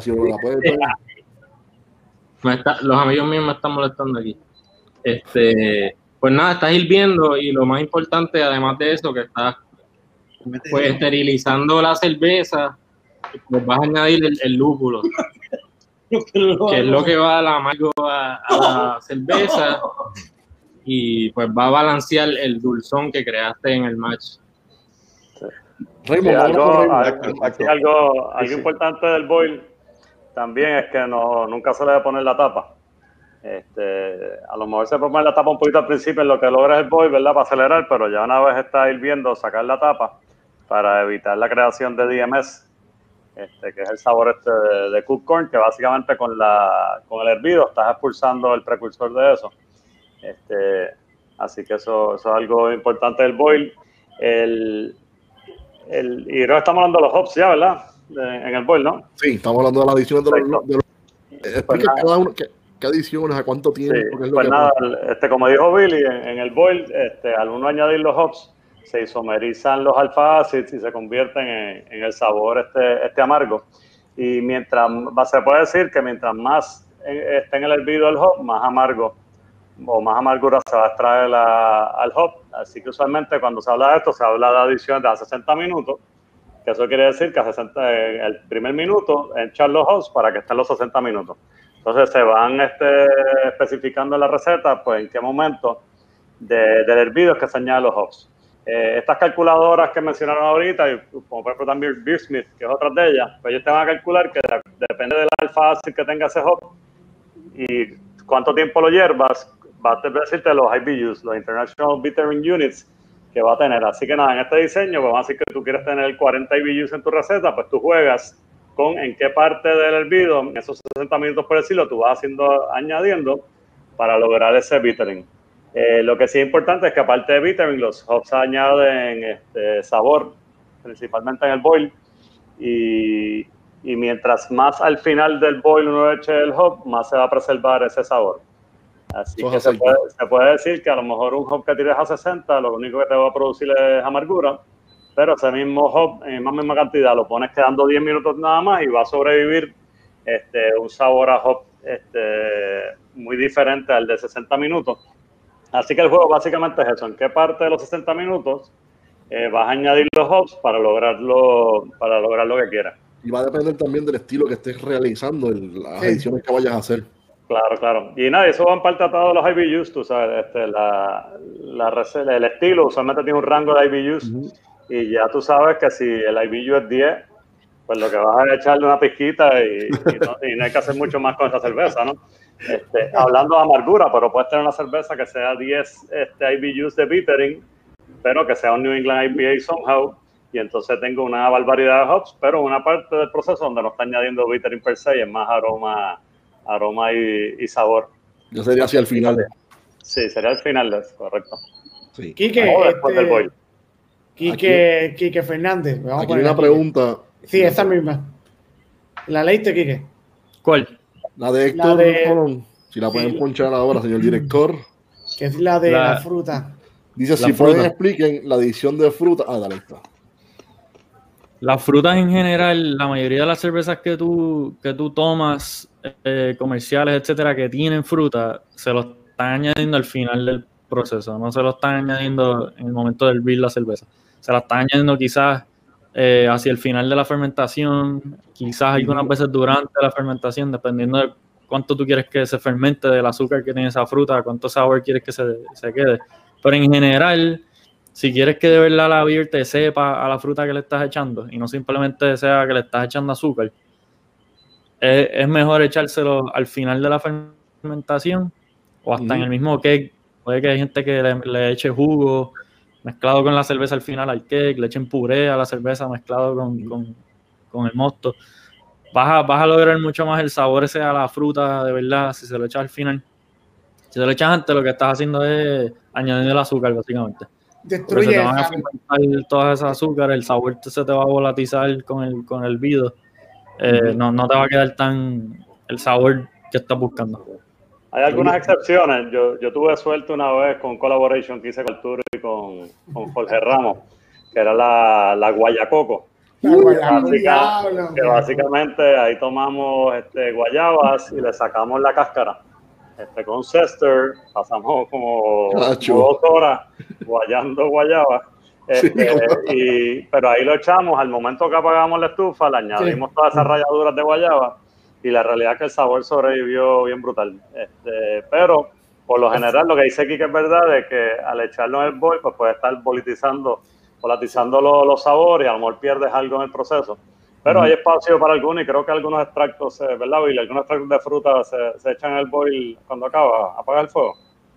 Exacto, sí, o sea, yo, yo, yo no soy muy fanático de echarle frutas a la cerveza, a lo que hago, pero por lo menos yo, la experiencia que he tenido cuando he tenido que hacerlo es, eh, por ejemplo, si es frutas como limón o naranja o algo así, ralladura de la cáscara, la parte de arriba, que no coja la parte blanca, eh, media onza, una onza quizás en el, los últimos minutos del hervido y una cantidad similar luego cuando la fermentación ha acabado, hacer como un secondary fermentation y le, le echo un poquito, pero este, eh, depende, ¿verdad? Porque, por ejemplo, si, yo he escuchado de, de personas eh, que le echan parcha, parcha para mí en, en el hervido no, no va a retener algo de aroma, pero sí va a retener mucho aroma cuando lo echas en una segunda fermentación. Eh, hay diferentes cosas, o sea, la, el ginger, el, esta, esta especia, si la echas en el hervido, sí retiene un montón de aroma. Sí, sí, pero, pero si frutas no, creo. Las frutas no. Sí, las Así que en muchas ocasiones es mejor echar este fruta en una segunda fermentación. Mayormente las especias se tiran entonces en lo que es el boil porque van a retener el sabor per se, porque ya es algo que está seco o algo que, como la ralladura que hicimos, este, eh, Raymond, Eso fue al final, esa ralladura, es como si fuera una especie, ¿verdad? Tú la tiras y va a retener el sabor per se. O sea, si tú lo tirabas en 60 minutos, ah, sí va a perder. Se pierde. Ah, sí. Y ahora, este. Ok, ya terminamos de hacer todas las adiciones de los lúpulos, ya hicimos el, el hervido. Ahora viene una parte que, que realmente quien, no, por, lo menos la primera vez que yo escuché esto, que supe esto, fue de Raymond, el famoso Whirlpool. ¿Qué sucede aquí durante el Whirlpool? Que ya, ya terminaste de, pasaron los, los 90 o los 60 minutos de, hervido. ¿Qué pasa ahora? Sí, el, el Whirlpool es un concepto de, de cerveceras comerciales. Este, básicamente una cervecera comercial, pues una vez ellos ya acaban el hervido, empiezan una, un, whirlpool, ¿verdad? Esa, como si fuese un inodoro que no fochea. Este, Y eso, esa acción mecánica, el propósito que tiene es que, que logra que la precipitación de, de, las proteínas que puedan haber, de los residuos de lúpulo, se concentren en el centro en un cono. Este, y entonces, básicamente, al final tú vas drenando líquido por el lado y en el centro es que está todo ese truco que es el, todo ese sedimento de, del hervido. Así que ese es el concepto general del Whirlpool. Este, los cerveceros americanos pues le han dado un giro adicional al Whirlpool con añadir hops al momento del Whirlpool. Eh, y eso pues es un fenómeno bastante de, las IPAs, ¿verdad? Que vieron contra. Estoy, estoy, media hora mirando el techo porque en vez no le echo los hops que le está echando al final del boil o quedando 10 minutos, pues no se los he hecho en el Whirlpool. Y entonces es una técnica que los homebrewers hemos adoptado, que el momento este de Whirlpool, que está ese, ese, ese mosto bajo a lo mejor de los 212, están 200, 198, ¿verdad? y bajando, para entonces añadir una carga grande de hops eh, en ese momento. Este, esa es mi manera preferida de, de, de, echar los hops, ¿verdad? Para IPAs y para muchas cervezas. En realidad que yo las adiciones durante el boil son casi cero en la mayoría de los casos y lo que hago es que echo los hops en ese Whirlpool. Eh, las calculadoras actuales son bastante, ya tienen el cálculo de, de, isomeración, isomerización de alfa acids en Whirlpool versus un boil activo. Y nada, con eso pues uno puede más o menos calcular este calcular ese bittering. Este, esto de los IBUs, ¿verdad? Quiero este, decir mi opinión al respecto. Hay diferentes métodos de calcularlo. Al final del día, IBU mi recomendación es que se mantengan con un método y que sea cuestión de repetición y gusto. A lo mejor el 45 de IBUs de mi receta no es el 55 de Kike y a lo mejor la misma cerveza y es bien difícil. Esto no es decir la ciencia cierta, porque anyways, hacerle pruebas a una cerveza para IBUs es muy caro. Así que la clave es mantenerse uno en, en el sistema de uno y con los cálculos de uno, que es 40 IBUs, por ejemplo, que es 35, que es 30, y, mantenerse, mantenerse con eso. Pero estas calculadoras te pueden decir este, 20 minutos en Whirlpool, eh, 3 onzas, te va a dar estos IBUs. Lo bueno de eso es que está sacando bittering, pero está presentando mucho sabor de los hops y, y hasta algo, algo de aroma en el proceso. Bien. Ahí viene la diferencia entre amargura calculada y amargura percibida. Hay muchas beers que quizás la misma cerveza tiene 40 IBUs, una sabe super bitter y en otra que está 40 IBUs tú no lo percibes tan amargo. Y todo depende de cuándo le echaste los lúpulos a la cerveza. Yo, yo hace, en noviembre, yo fui, en noviembre del año pasado fui para eh, Vancouver, Washington, a, la convención de nanocervecería y uno de los conferenciantes estaba diciendo que es un experto en hops. Él decía que todas las calculadoras que hay en, la de Brewers Friend, Beer Smith, todas ellas, todas están equivocadas, todas. O sea que tú piensas que tú entras los alfa acid de tal hop a tantos minutos y te dice son 40 IBU, eso está equivocado. Así que él decía, mejor déjate llevar por, la, percepción tuya, la experiencia que has tenido, o sea, que, que prácticamente eh, hay que dejarse llevar por el, trial and error en ese sentido. Básicamente es lo que tú, mientras tú vas bruceando, tú vas buscando la temperatura que tú quieres. A mí me funciona mucho cuando yo quiero hacer la, este, las NAPAs o las ACIPAs, a mí me funciona, me gusta cómo me quedan, que bajo la temperatura a 160 y lo dejo por, medio, este, por, por media hora. Hay mucha gente que lo hace 180, pero lo dejan entonces en 20 minutos. Van, básicamente vas a sacar algo similar, pero ya yo estoy acostumbrado a bajarlo a 160 y dejarlo 30 minutos. Eso depende de cada persona, de cómo, cómo es el equipo de ellos también. Ok. Ya hablamos de Whirlpool y ahora este Vi, ¿qué pasa de luego de esto? ¿Qué tenemos que hacer? Ahí pasamos para el fermentador, pero antes de pasar al fermentador, ¿qué es lo el otro paso importante? Un paso importante antes de pasar al fermentador.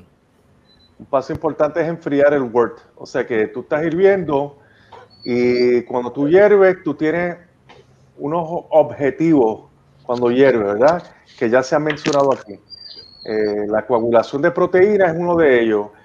Cuando nosotros hacemos cerveza casera, a diferencia de la cerveza comercial, la cerveza comercial pasa por un proceso de filtrado donde remueven proteínas y la cerveza se ve bien clarita, pero en el, caso de una cerveza casera nosotros no vamos a pasar la cerveza por un o el por un filtro. Por lo tanto, aprovechamos todos los métodos que tenemos a nuestra disposición que son naturales, bien este, comunes, que es un hervido vigoroso para una coagulación de proteína y luego, después, tan rápido que terminamos de hervir, vamos a enfriar lo más rápido posible para que esas proteínas se precipiten y entonces el trabajo que hicimos en el hervido pues funcione, porque si, si hervimos vigoroso pero después enfriamos lento, las proteínas se quedan en suspensión y, la cerveza se ve opaca. Otro punto importante es que hervimos vigoroso, estamos esterilizando ese wort, pero tan pronto apagamos la estufa, necesitamos bajar la temperatura lo más rápido posible a la temperatura ideal para echar la levadura de cerveza, para que entonces la levadura de cerveza sea la que cree una colonia dominante de microorganismos ahí. Porque si hervimos vigoroso, esterilizamos el wort, pero nos tardamos mucho tiempo en enfriar, entonces le damos cabida a que otro microorganismo que no es eh, la levadura de cerveza se vaya eh, acomodando ahí y cree una colonia dominante de, algo, de una bacteria o una levadura salvaje que no es la que nosotros precisamente queremos que, esté en ese word. ¿Y eso en qué se traduce? se traduce en off flavors, que tenemos una, una cerveza con, con, unos sabores que no, que no nos gustan. Así que si queremos que evitar los flavors, hervimos vigoroso, enfriamos súper rápido, echamos la, la, levadura y la levadura de cerveza es la que crea una colonia dominante de microorganismos y esa colonia dominante va a evitar que otros microorganismos se propaguen y entonces creen los flavors.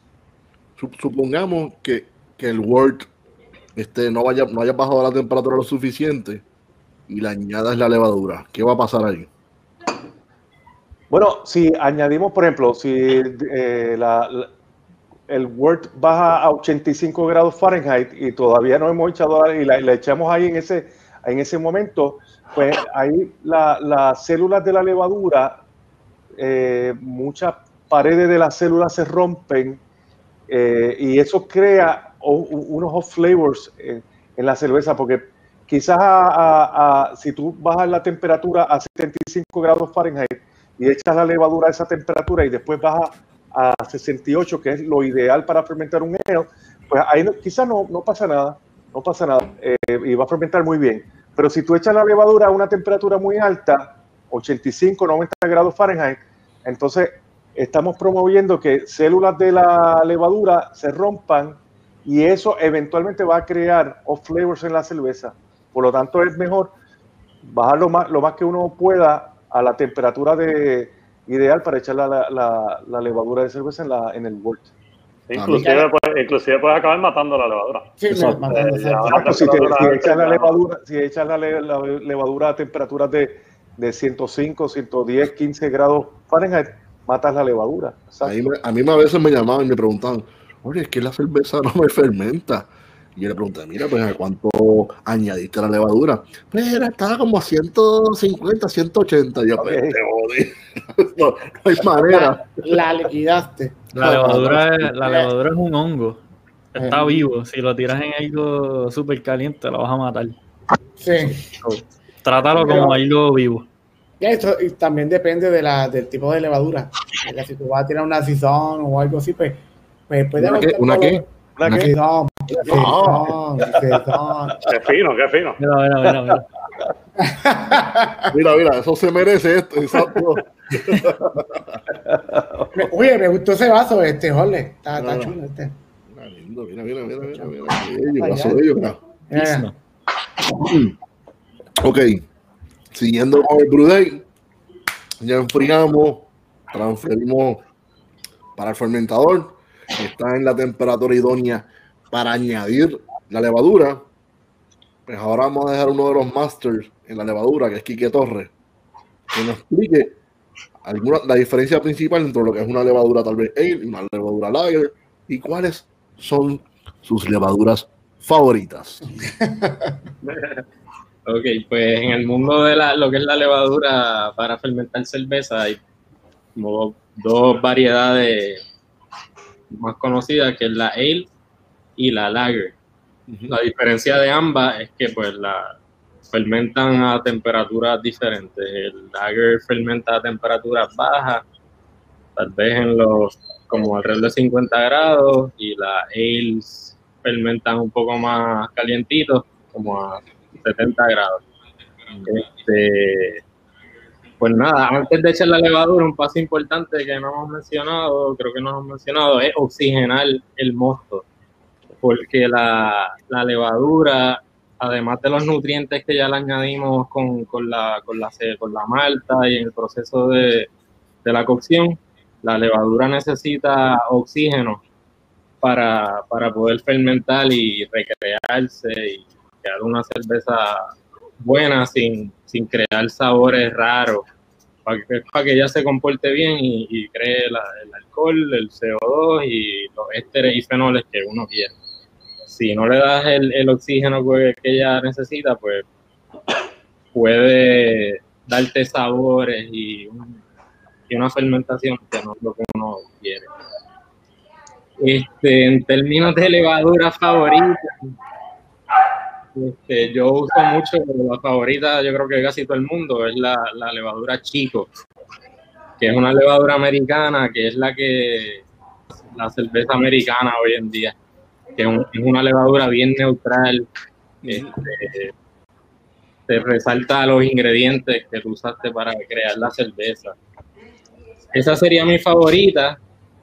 Aparte de esa, me, me gustan también las levaduras inglesas, que las levaduras inglesas pues no son tan neutrales como las americanas, como la chico que mencioné, y pues crean lo que se llaman, tal vez no explique, cuando la levadura fermenta crea fenoles y est- esteres, que son unos productos de la fermentación químicos que tienen sabores y aromas.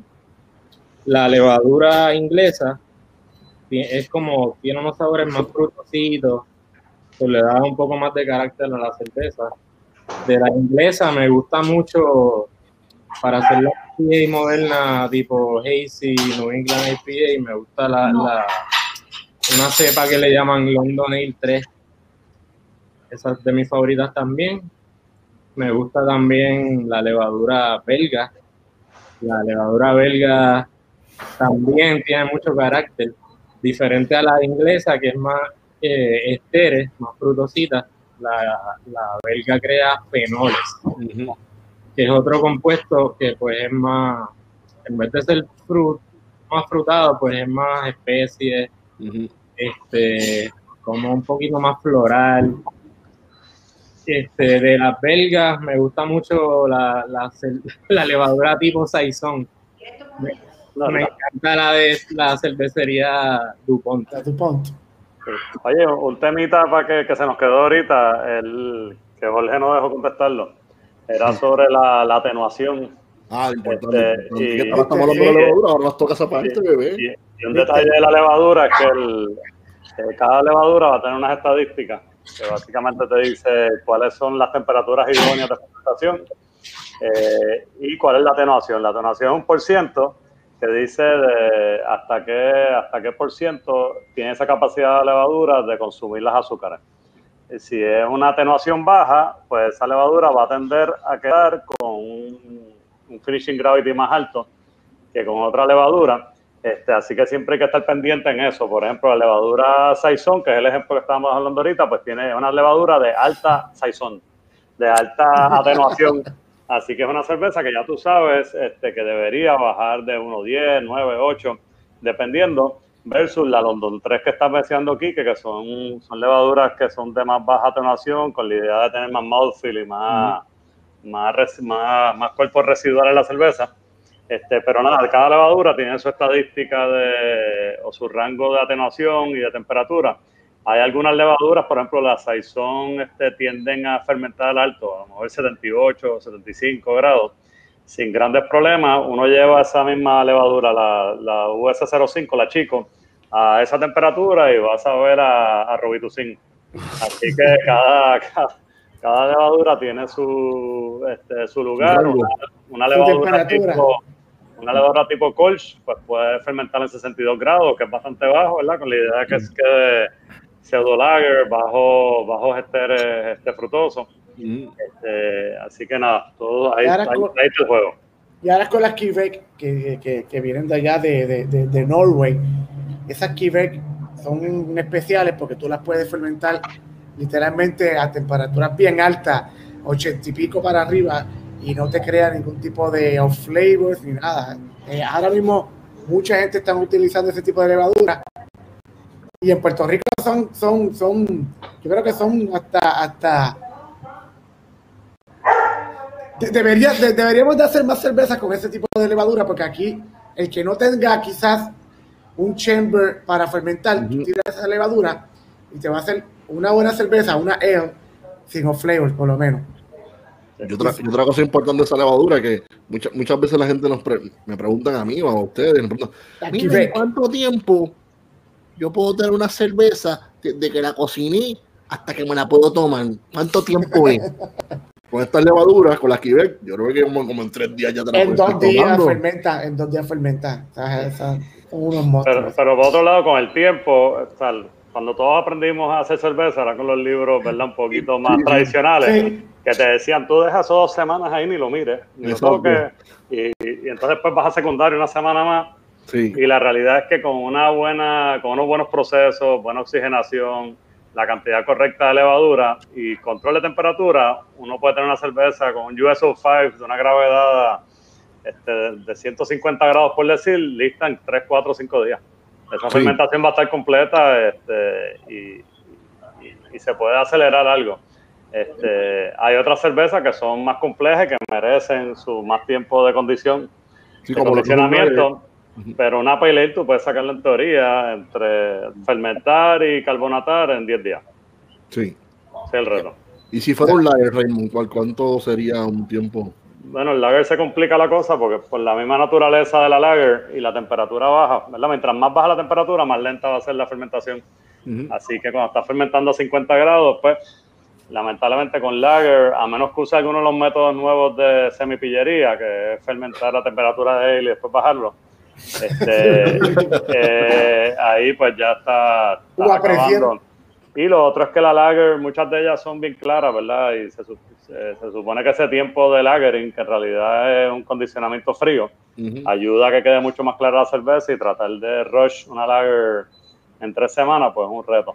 Se puede hacer, pero, pero es un reto. con off. Verso, no, lo más se puede hacer, pero con una ale, básicamente en 10 días pudiese sacar algo que no tenga dry hopping, sencillo, pues en 10 días tener la cerveza sin tener que jamaquear mucho el cake tampoco carbonatando.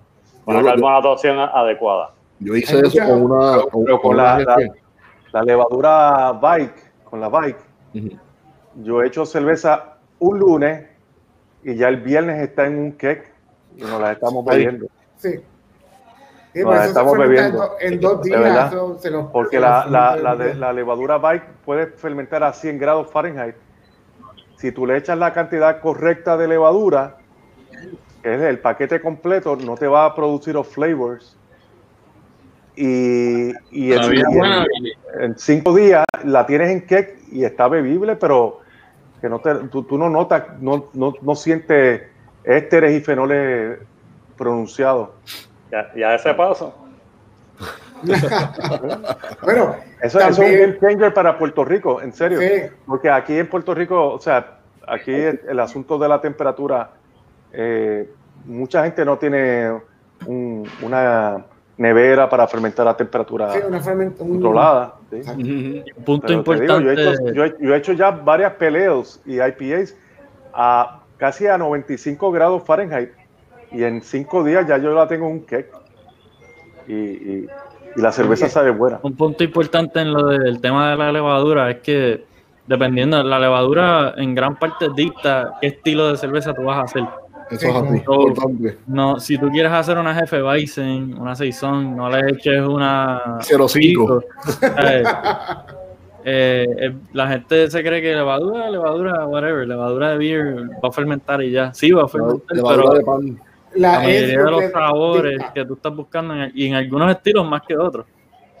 Para mí el Es que- estilo más el, el mejor ejemplo es la Jefe Weizen, que es la, la cerveza de trigo alemana que sabe como a clavos, eh, guineo. eh, tienen unos sabores bien peculiares. Eso es 100% gracias a la levadura. Tú puedes Exacto. hacer el mismo exacto mosto Grainville que una Pale Ale, la fermentaste con levadura de Jefe Weizen, te vas a ver a Jefe Weizen. Si la fermentas Sí. con una chico, te vas a ver a una Pale Ale.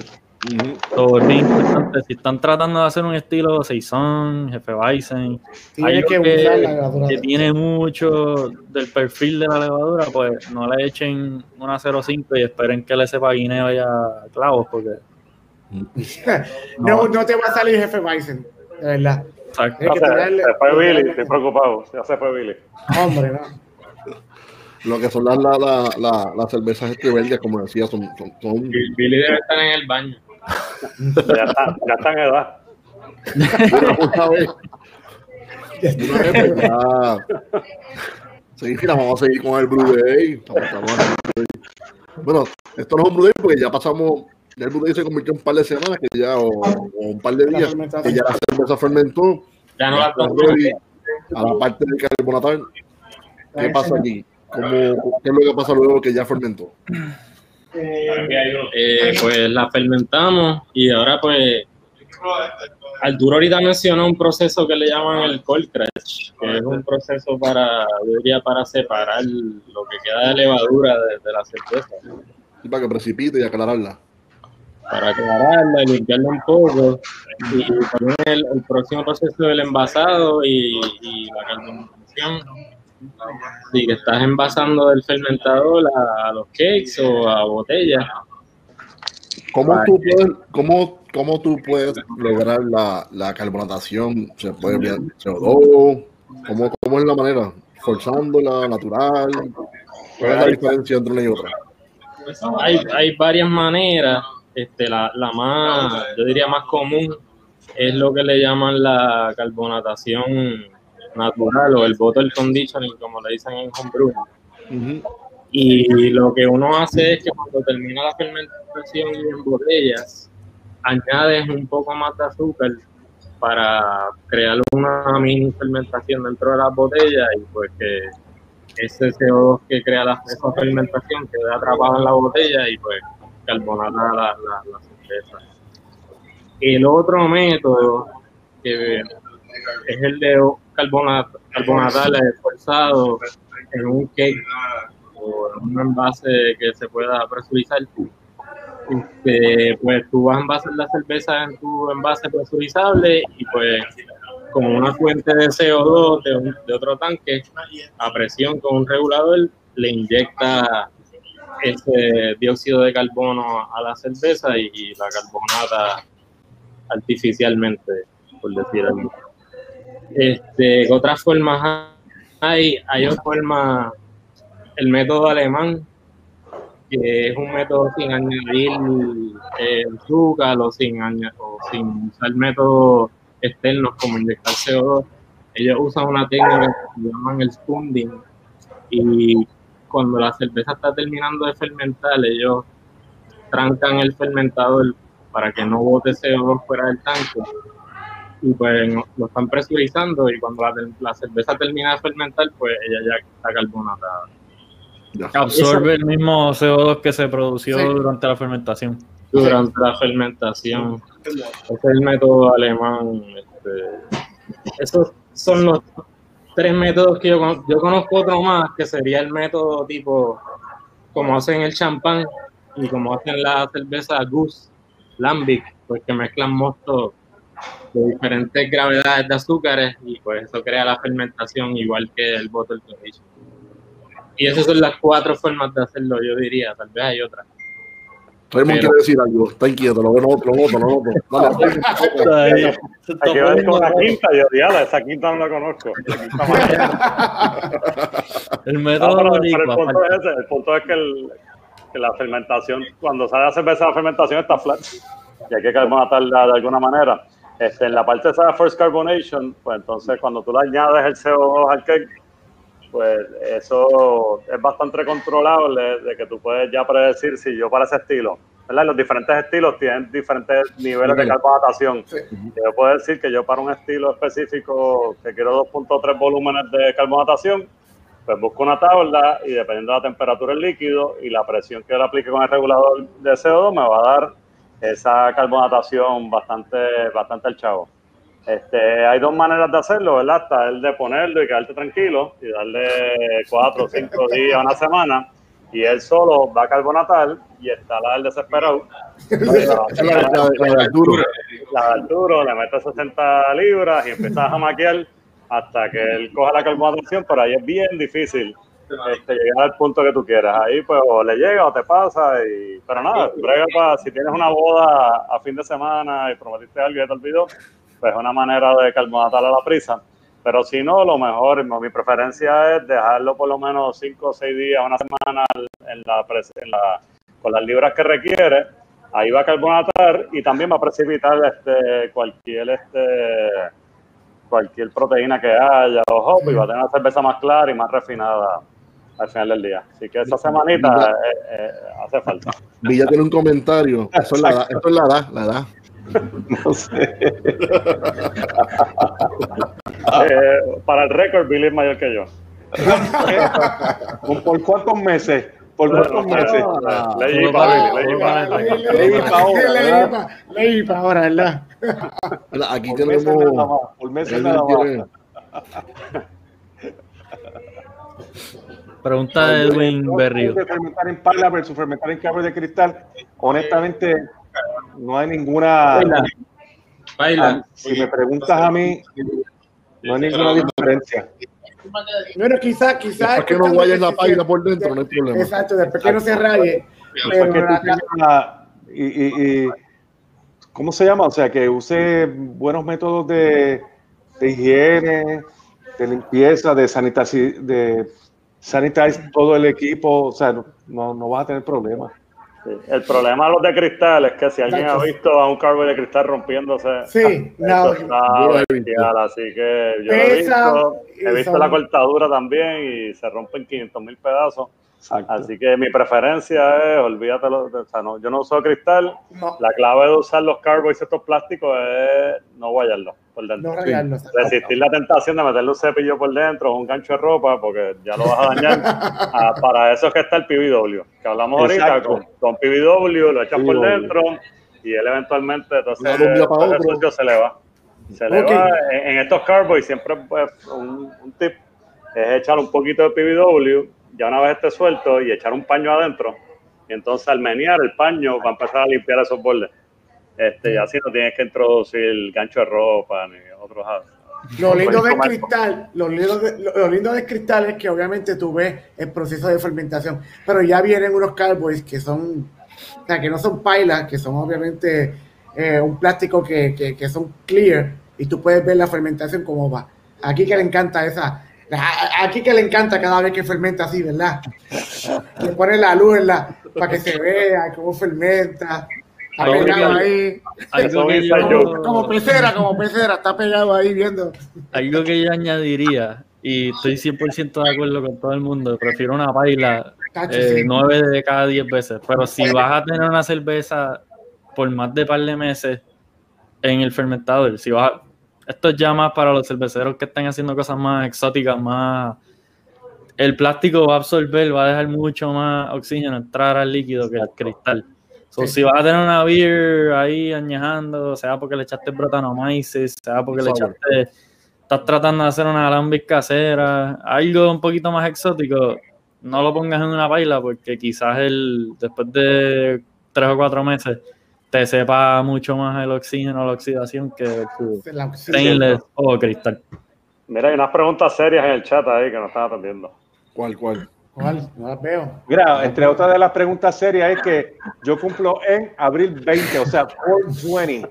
420. Que- y Raymond cumple en septiembre, ¿verdad? En algún momento. eh, Vale, IPA. Que, después de Billy. Después que Billy. Como Bob Marley, ¿no? Déjame, déjame contestar la pregunta a Sebastián. Le puedes meter lo que tú Exacto, quieras, Sebastián.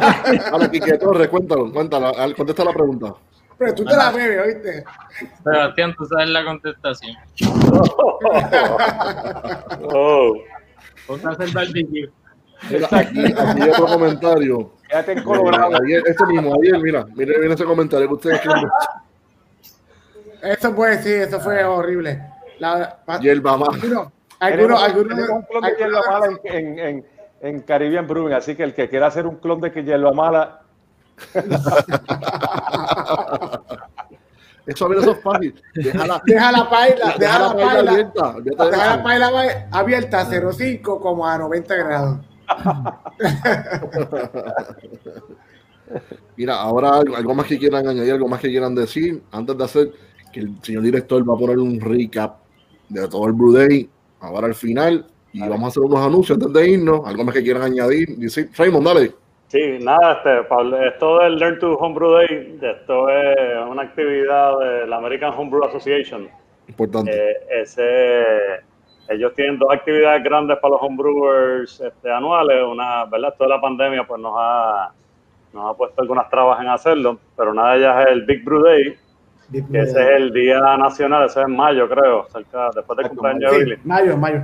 después de los 50 de Billy, este, creo que y, y nada, el Big el, el evento está brutal porque es el día de todos los homebrewers untantes donde sean que estén, hacer cerveza juntos y compartir. Este, eso pues, es una tradición que estuvimos manteniendo por bastante tiempo. María y, y pandemias y cosas han puesto, no lo han complicado, pero ciertamente una buena tradición. Y la otra es el Learn to Homebrew Day. Y el Learn to Homebrew Day, pues es un tipo, como un expo. Este, tradicionalmente en el club de homebrewers, pues lo hacíamos la mayoría de las veces conjunto con Billy y era básicamente un demo, ¿verdad? Estábamos ese día, este, puertas abiertas, el que quisiera vernos haciendo cerveza en vivo, estábamos allí 6, 7 horas compartiendo. Así que esta es la, la manera virtual de hacerlo, ¿verdad? Está chévere. Este, Sí, porque se hace el primer sábado de noviembre de todos los años. De todos los años. Estos son dos actividades grandes del American Homebrew Association que acá en Puerto Rico hemos, hemos adoptado y, y- y estamos cumpliendo con ellas en cierta medida. Así que, Exacto. No, claro. Este año cumplimos. Está- está Ok. bueno, está bueno. Cumplimos, cumplimos lo que Seguimos concreto. Pues ahora, otra, una, última, una última cosa, este, si tienen alguna pregunta, ahora, Pregunta, es, el momento, antes de- ahora es el momento de hacerla.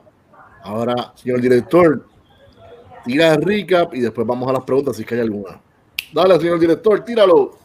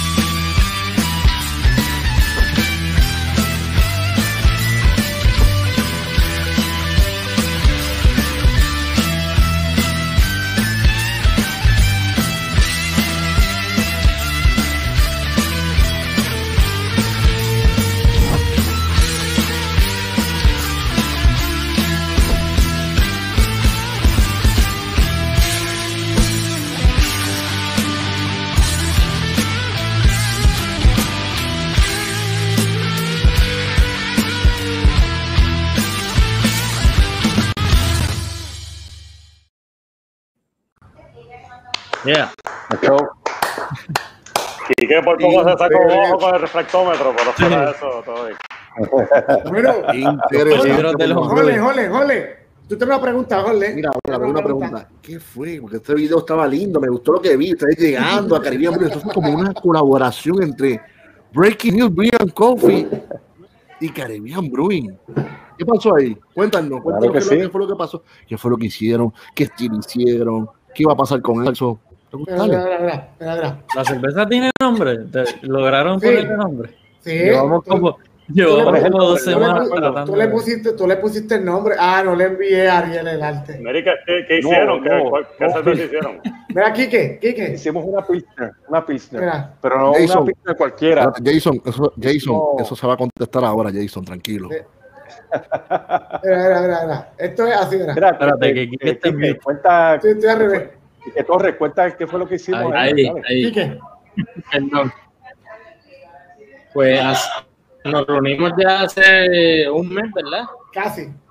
Nos reunimos eh, el maestro Billy Norris, este, Arturo, el hermano de Arturo Ariel, estaba Quique, estaba Angie, de Arturo, y estaba eh, un amigo de Billy, que se me pasa el nombre ahora, Alex. y pues hicimos una colaboración Alexander, Alexander, en el Alexander, sistema Alexander. nuevo del Sí. Alexander. Pues Ya, hicimos una vamos cerveza en el sistema nuevo de, de Lúpulos Hermanos, de la cervecería nueva de Billy. Este, una cervecería de un barril, bien chévere, un equipo bien brutal.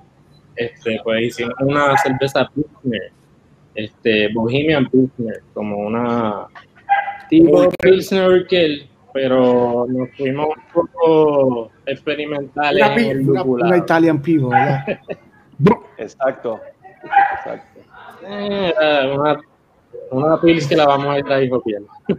Pero usamos la levadura de Pilsner Urquell y entonces el invento fue que usamos el lúpulo Estela, que yo, yo no lo había usado, no sé si Billy lo había usado antes, o es, y usamos otro lúpulo que hemos usado ambos antes, todo, que se llama Sterling. Exacto. Pero sí, viene una cervecita de Caribbean Brewing, este, Breaking News Beer y Homebrew de Puerto Rico. Y Coupé, ¿qué pasó con Coupé Brewing? ¿Qué pasó? Y Coupé Brew. Pero sí, una, Exacto. Una Pilsnercita que Oye, pero, bien chévere. este, Mi, mi alma, Y ya. mi alma y mi corazón estaba ese día con ustedes. eh, Exacto. eh, Qui- Quique, ¿qué vamos a hacer con esa beer después? Tienes que, hay que ponerle No, nombre. ¿de cuál Quique? ¿Cuál Quique? Quique, Quique Fernández. Que Bueno, Ah, este, Después de nuevo, después de nuevo. yo, me, yo me estoy integrando ahora mismo, pero puede ser ¿Cómo que que? la vayamos a repartir un poco en la esquinita. Hay un qué. Asumo que, eso es un lo qué. que, asumo que eso es lo que ustedes Ok, quieren hacer. sí, no, exacto. Dale, Arturo, te toca a ti, habla tú, habla tú, suéltate. la, Vale. intención, la intención de hacer la cerveza obviamente fue para crearlo el video, para crear lo de, eh, lo, lo, lo, lo de, hoy. lo de hoy. Y queríamos hacerla en el equipo de Billy también para darle promoción al único homebrew shop que hay en Puerto Rico, que es de Billy, Caribbean Brewing, ¿verdad? Cuando tú consigues todos para hacer la beer. La otra, la otra razón era para compartir esa cerveza con las personas que puedan llegar. Vamos a poner un día un, para que entonces la vamos a embotellar. Tenemos un cake, cinco galones, quizás embotellemos o quizás la, la- la- la- pegamos en la esquinita. Y las personas que, que han visto pues, el, el show de hoy o la que quiera probar, Pendiente. pendiente que Ah, pues, en la esquinita la ponemos o la, o la embotellamos o algo para que todo el mundo la pruebe. Eso es un regalo de nosotros para ustedes. ¿Qué dice el público? ¡Viva el novio! Arriba el novio. Mira, pues antes, antes de. Aquí, aquí yo voy a poner la. Esto no, esto no está planificado, pero pues, Billy, esto es una, una intromisión de mía, tú sabes, algo que, que me surgió ahora de momento. No, Kili, no estaba hablando de. de, de, de- No, no, no, escucha, escucha. Billy, quiero hacer hoy, ahora, ahora, este momento, en este momento, ahora, en este preciso momento, quisiera hacer un giveaway. Pero es sencillo, tranquilo, no te asustes, Billy, que no es, no es un, no es un equipo Blickman ni un Greenfather, tranquilo, Billy, tranquilo. El giveaway va a consistir, vamos a poner dos recetas, dos recetas, una de all grain y de extracto de 5 galones. Obviamente, no se vayan con un para algo así. Vamos a hacer algo sencillo. importa, sí, Dos, que- dos, lo que quieran, lo que Neipa. pide que hay, pide que hay. Eh, Pues dale, ahora, dale, dale. Bueno, vamos a hacer dos preguntas que no sé cuáles son porque esto se me acaba de ocurrir ahora. Pero quienes van a hacer las preguntas van a ser Ramón Torres y Raymond Pérez. Empezamos con Raymond Pérez. Raymond, hazte una pregunta de lo que se habló hoy, que tú quieras preguntarle. Que la primera pregunta, ok, esto es bien fácil. Vamos con la, como siempre, vamos con las cosas. Mayor de edad, residente en Puerto Rico y tiene que agarrar su carro e ir a Cari- Caribbean Brewing a buscar en Carolina a buscar su receta de cerveza, ya sea de extracto o sea de all grain. Ok. Dale, Por- Raymond. ¿Por cuántos votos ganó Biden? No hablemos de política, No por te- favor. Ah, la, pre- la pregunta, la pregunta. Este, hablamos del proceso del mash eh, y después hablamos del proceso en el cual se le echa agua al grano para extraer la mayor cantidad de azúcar posible. ¿Cómo se llama ese proceso? La primera persona que lo pregunta, "Shh, ustedes no, ustedes no participan, cállense en la primera. Mira, estoy así como, como el meme del chamaco. Esa fuera. Repito la pregunta otra vez. Que la Sí, primera eh, pregunta. sí, Repite. ¿cuán- ¿Cuánto nivel de alcohol tiene? No, no, no, este es el. ¿Cuántos niveles de- que tiene Billy habla- Hablamos del mash. Ya Uh, contestaron, ya entró, contestaron. entró. Miguel contestó, Miguel. Pon- Poncha, señor director, poncha más Pónchala, Miguel. ahí, pónchala ahí. Poncha más Miguel. Muy bien. Oh, oh, Yes. Jefe. empate. ¿Cuál, fue primero? ¿Cuál fue primero? Miguel, Miguel. Vázquez fue- Yo no sé quién Vamos a hacer cosas, pues, vamos a regalar tres, envíate, tres. Para Edwin de Río, como si yo fuera, mira, como si yo fuera el dueño. Mira, Edwin Berríos y Miguel Vázquez, Dale.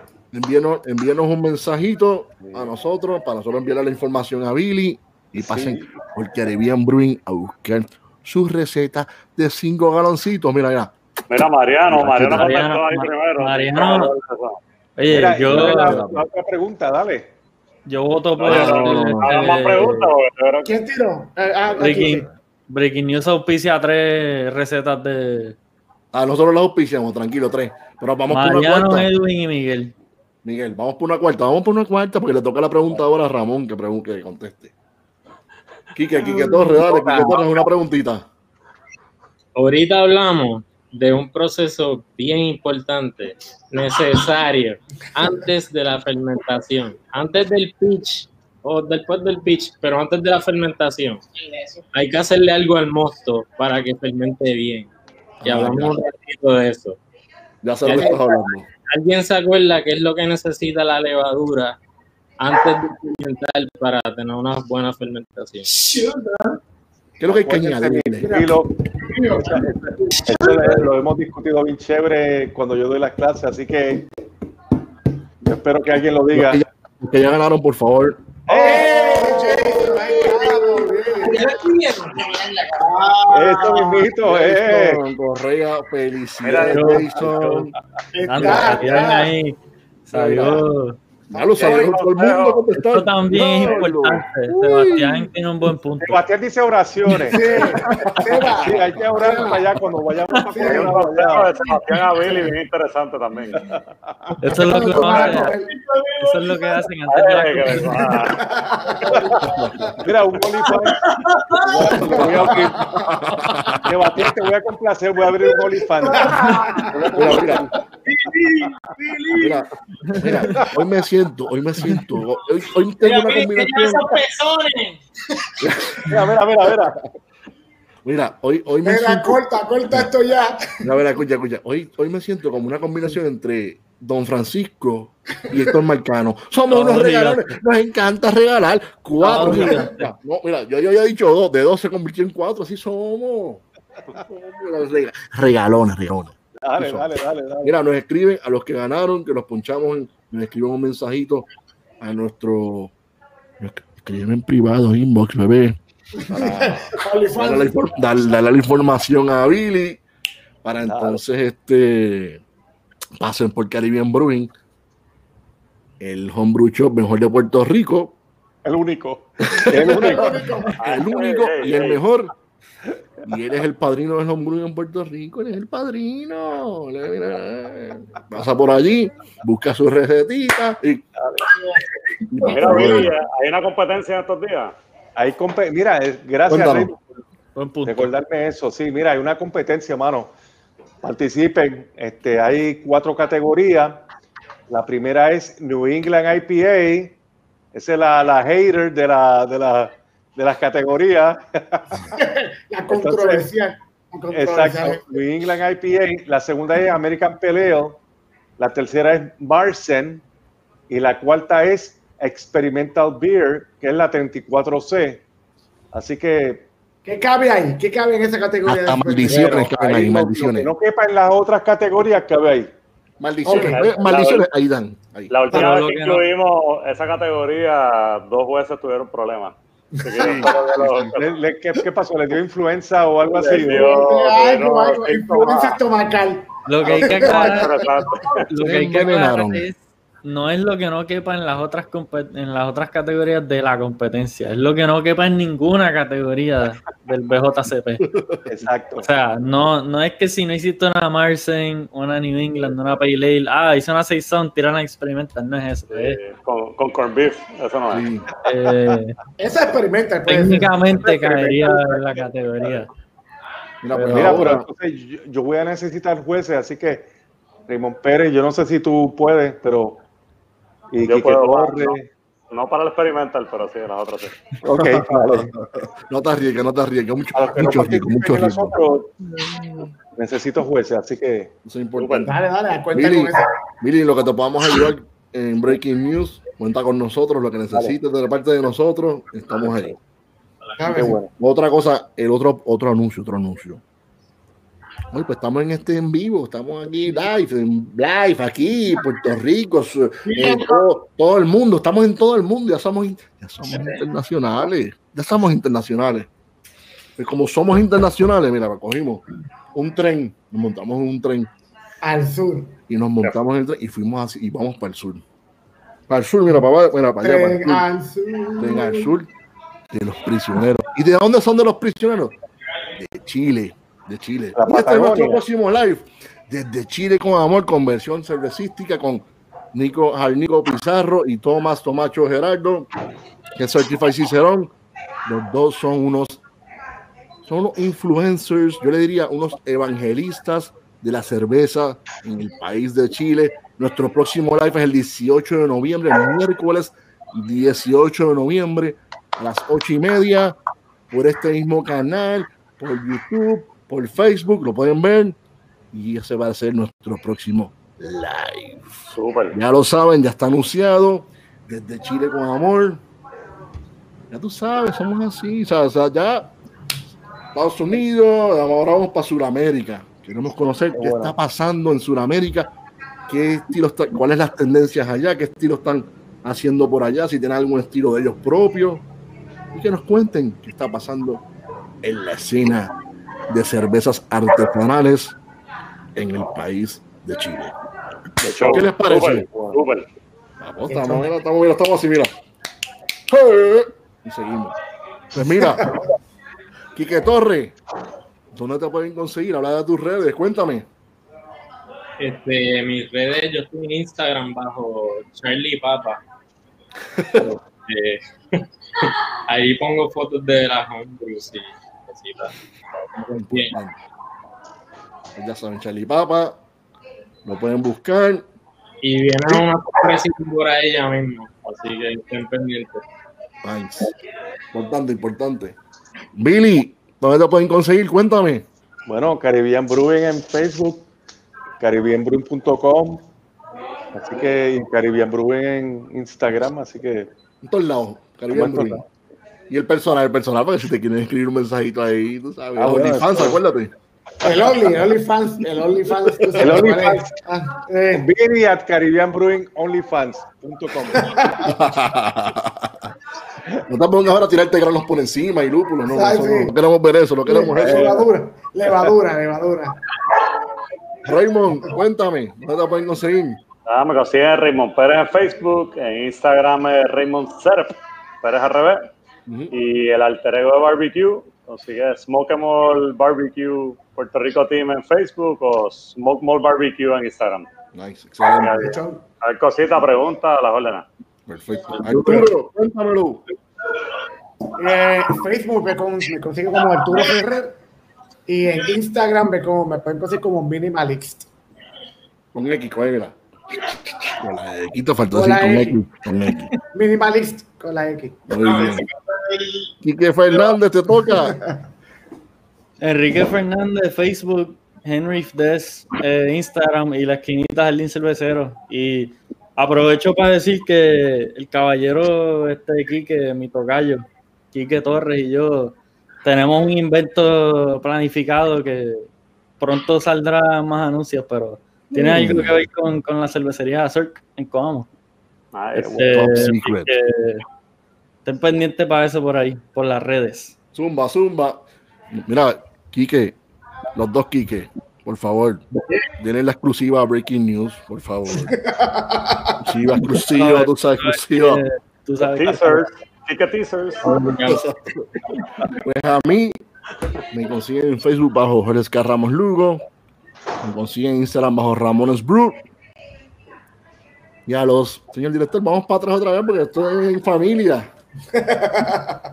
Es más, siempre yo digo a los tres, a los cuatro, porque está también Ariel. Coño, esto es bien importante. Ariel, Señor gracias, director, gracias, gracias. Hoy, mira, hoy, Ariel. ahí está, ahí está.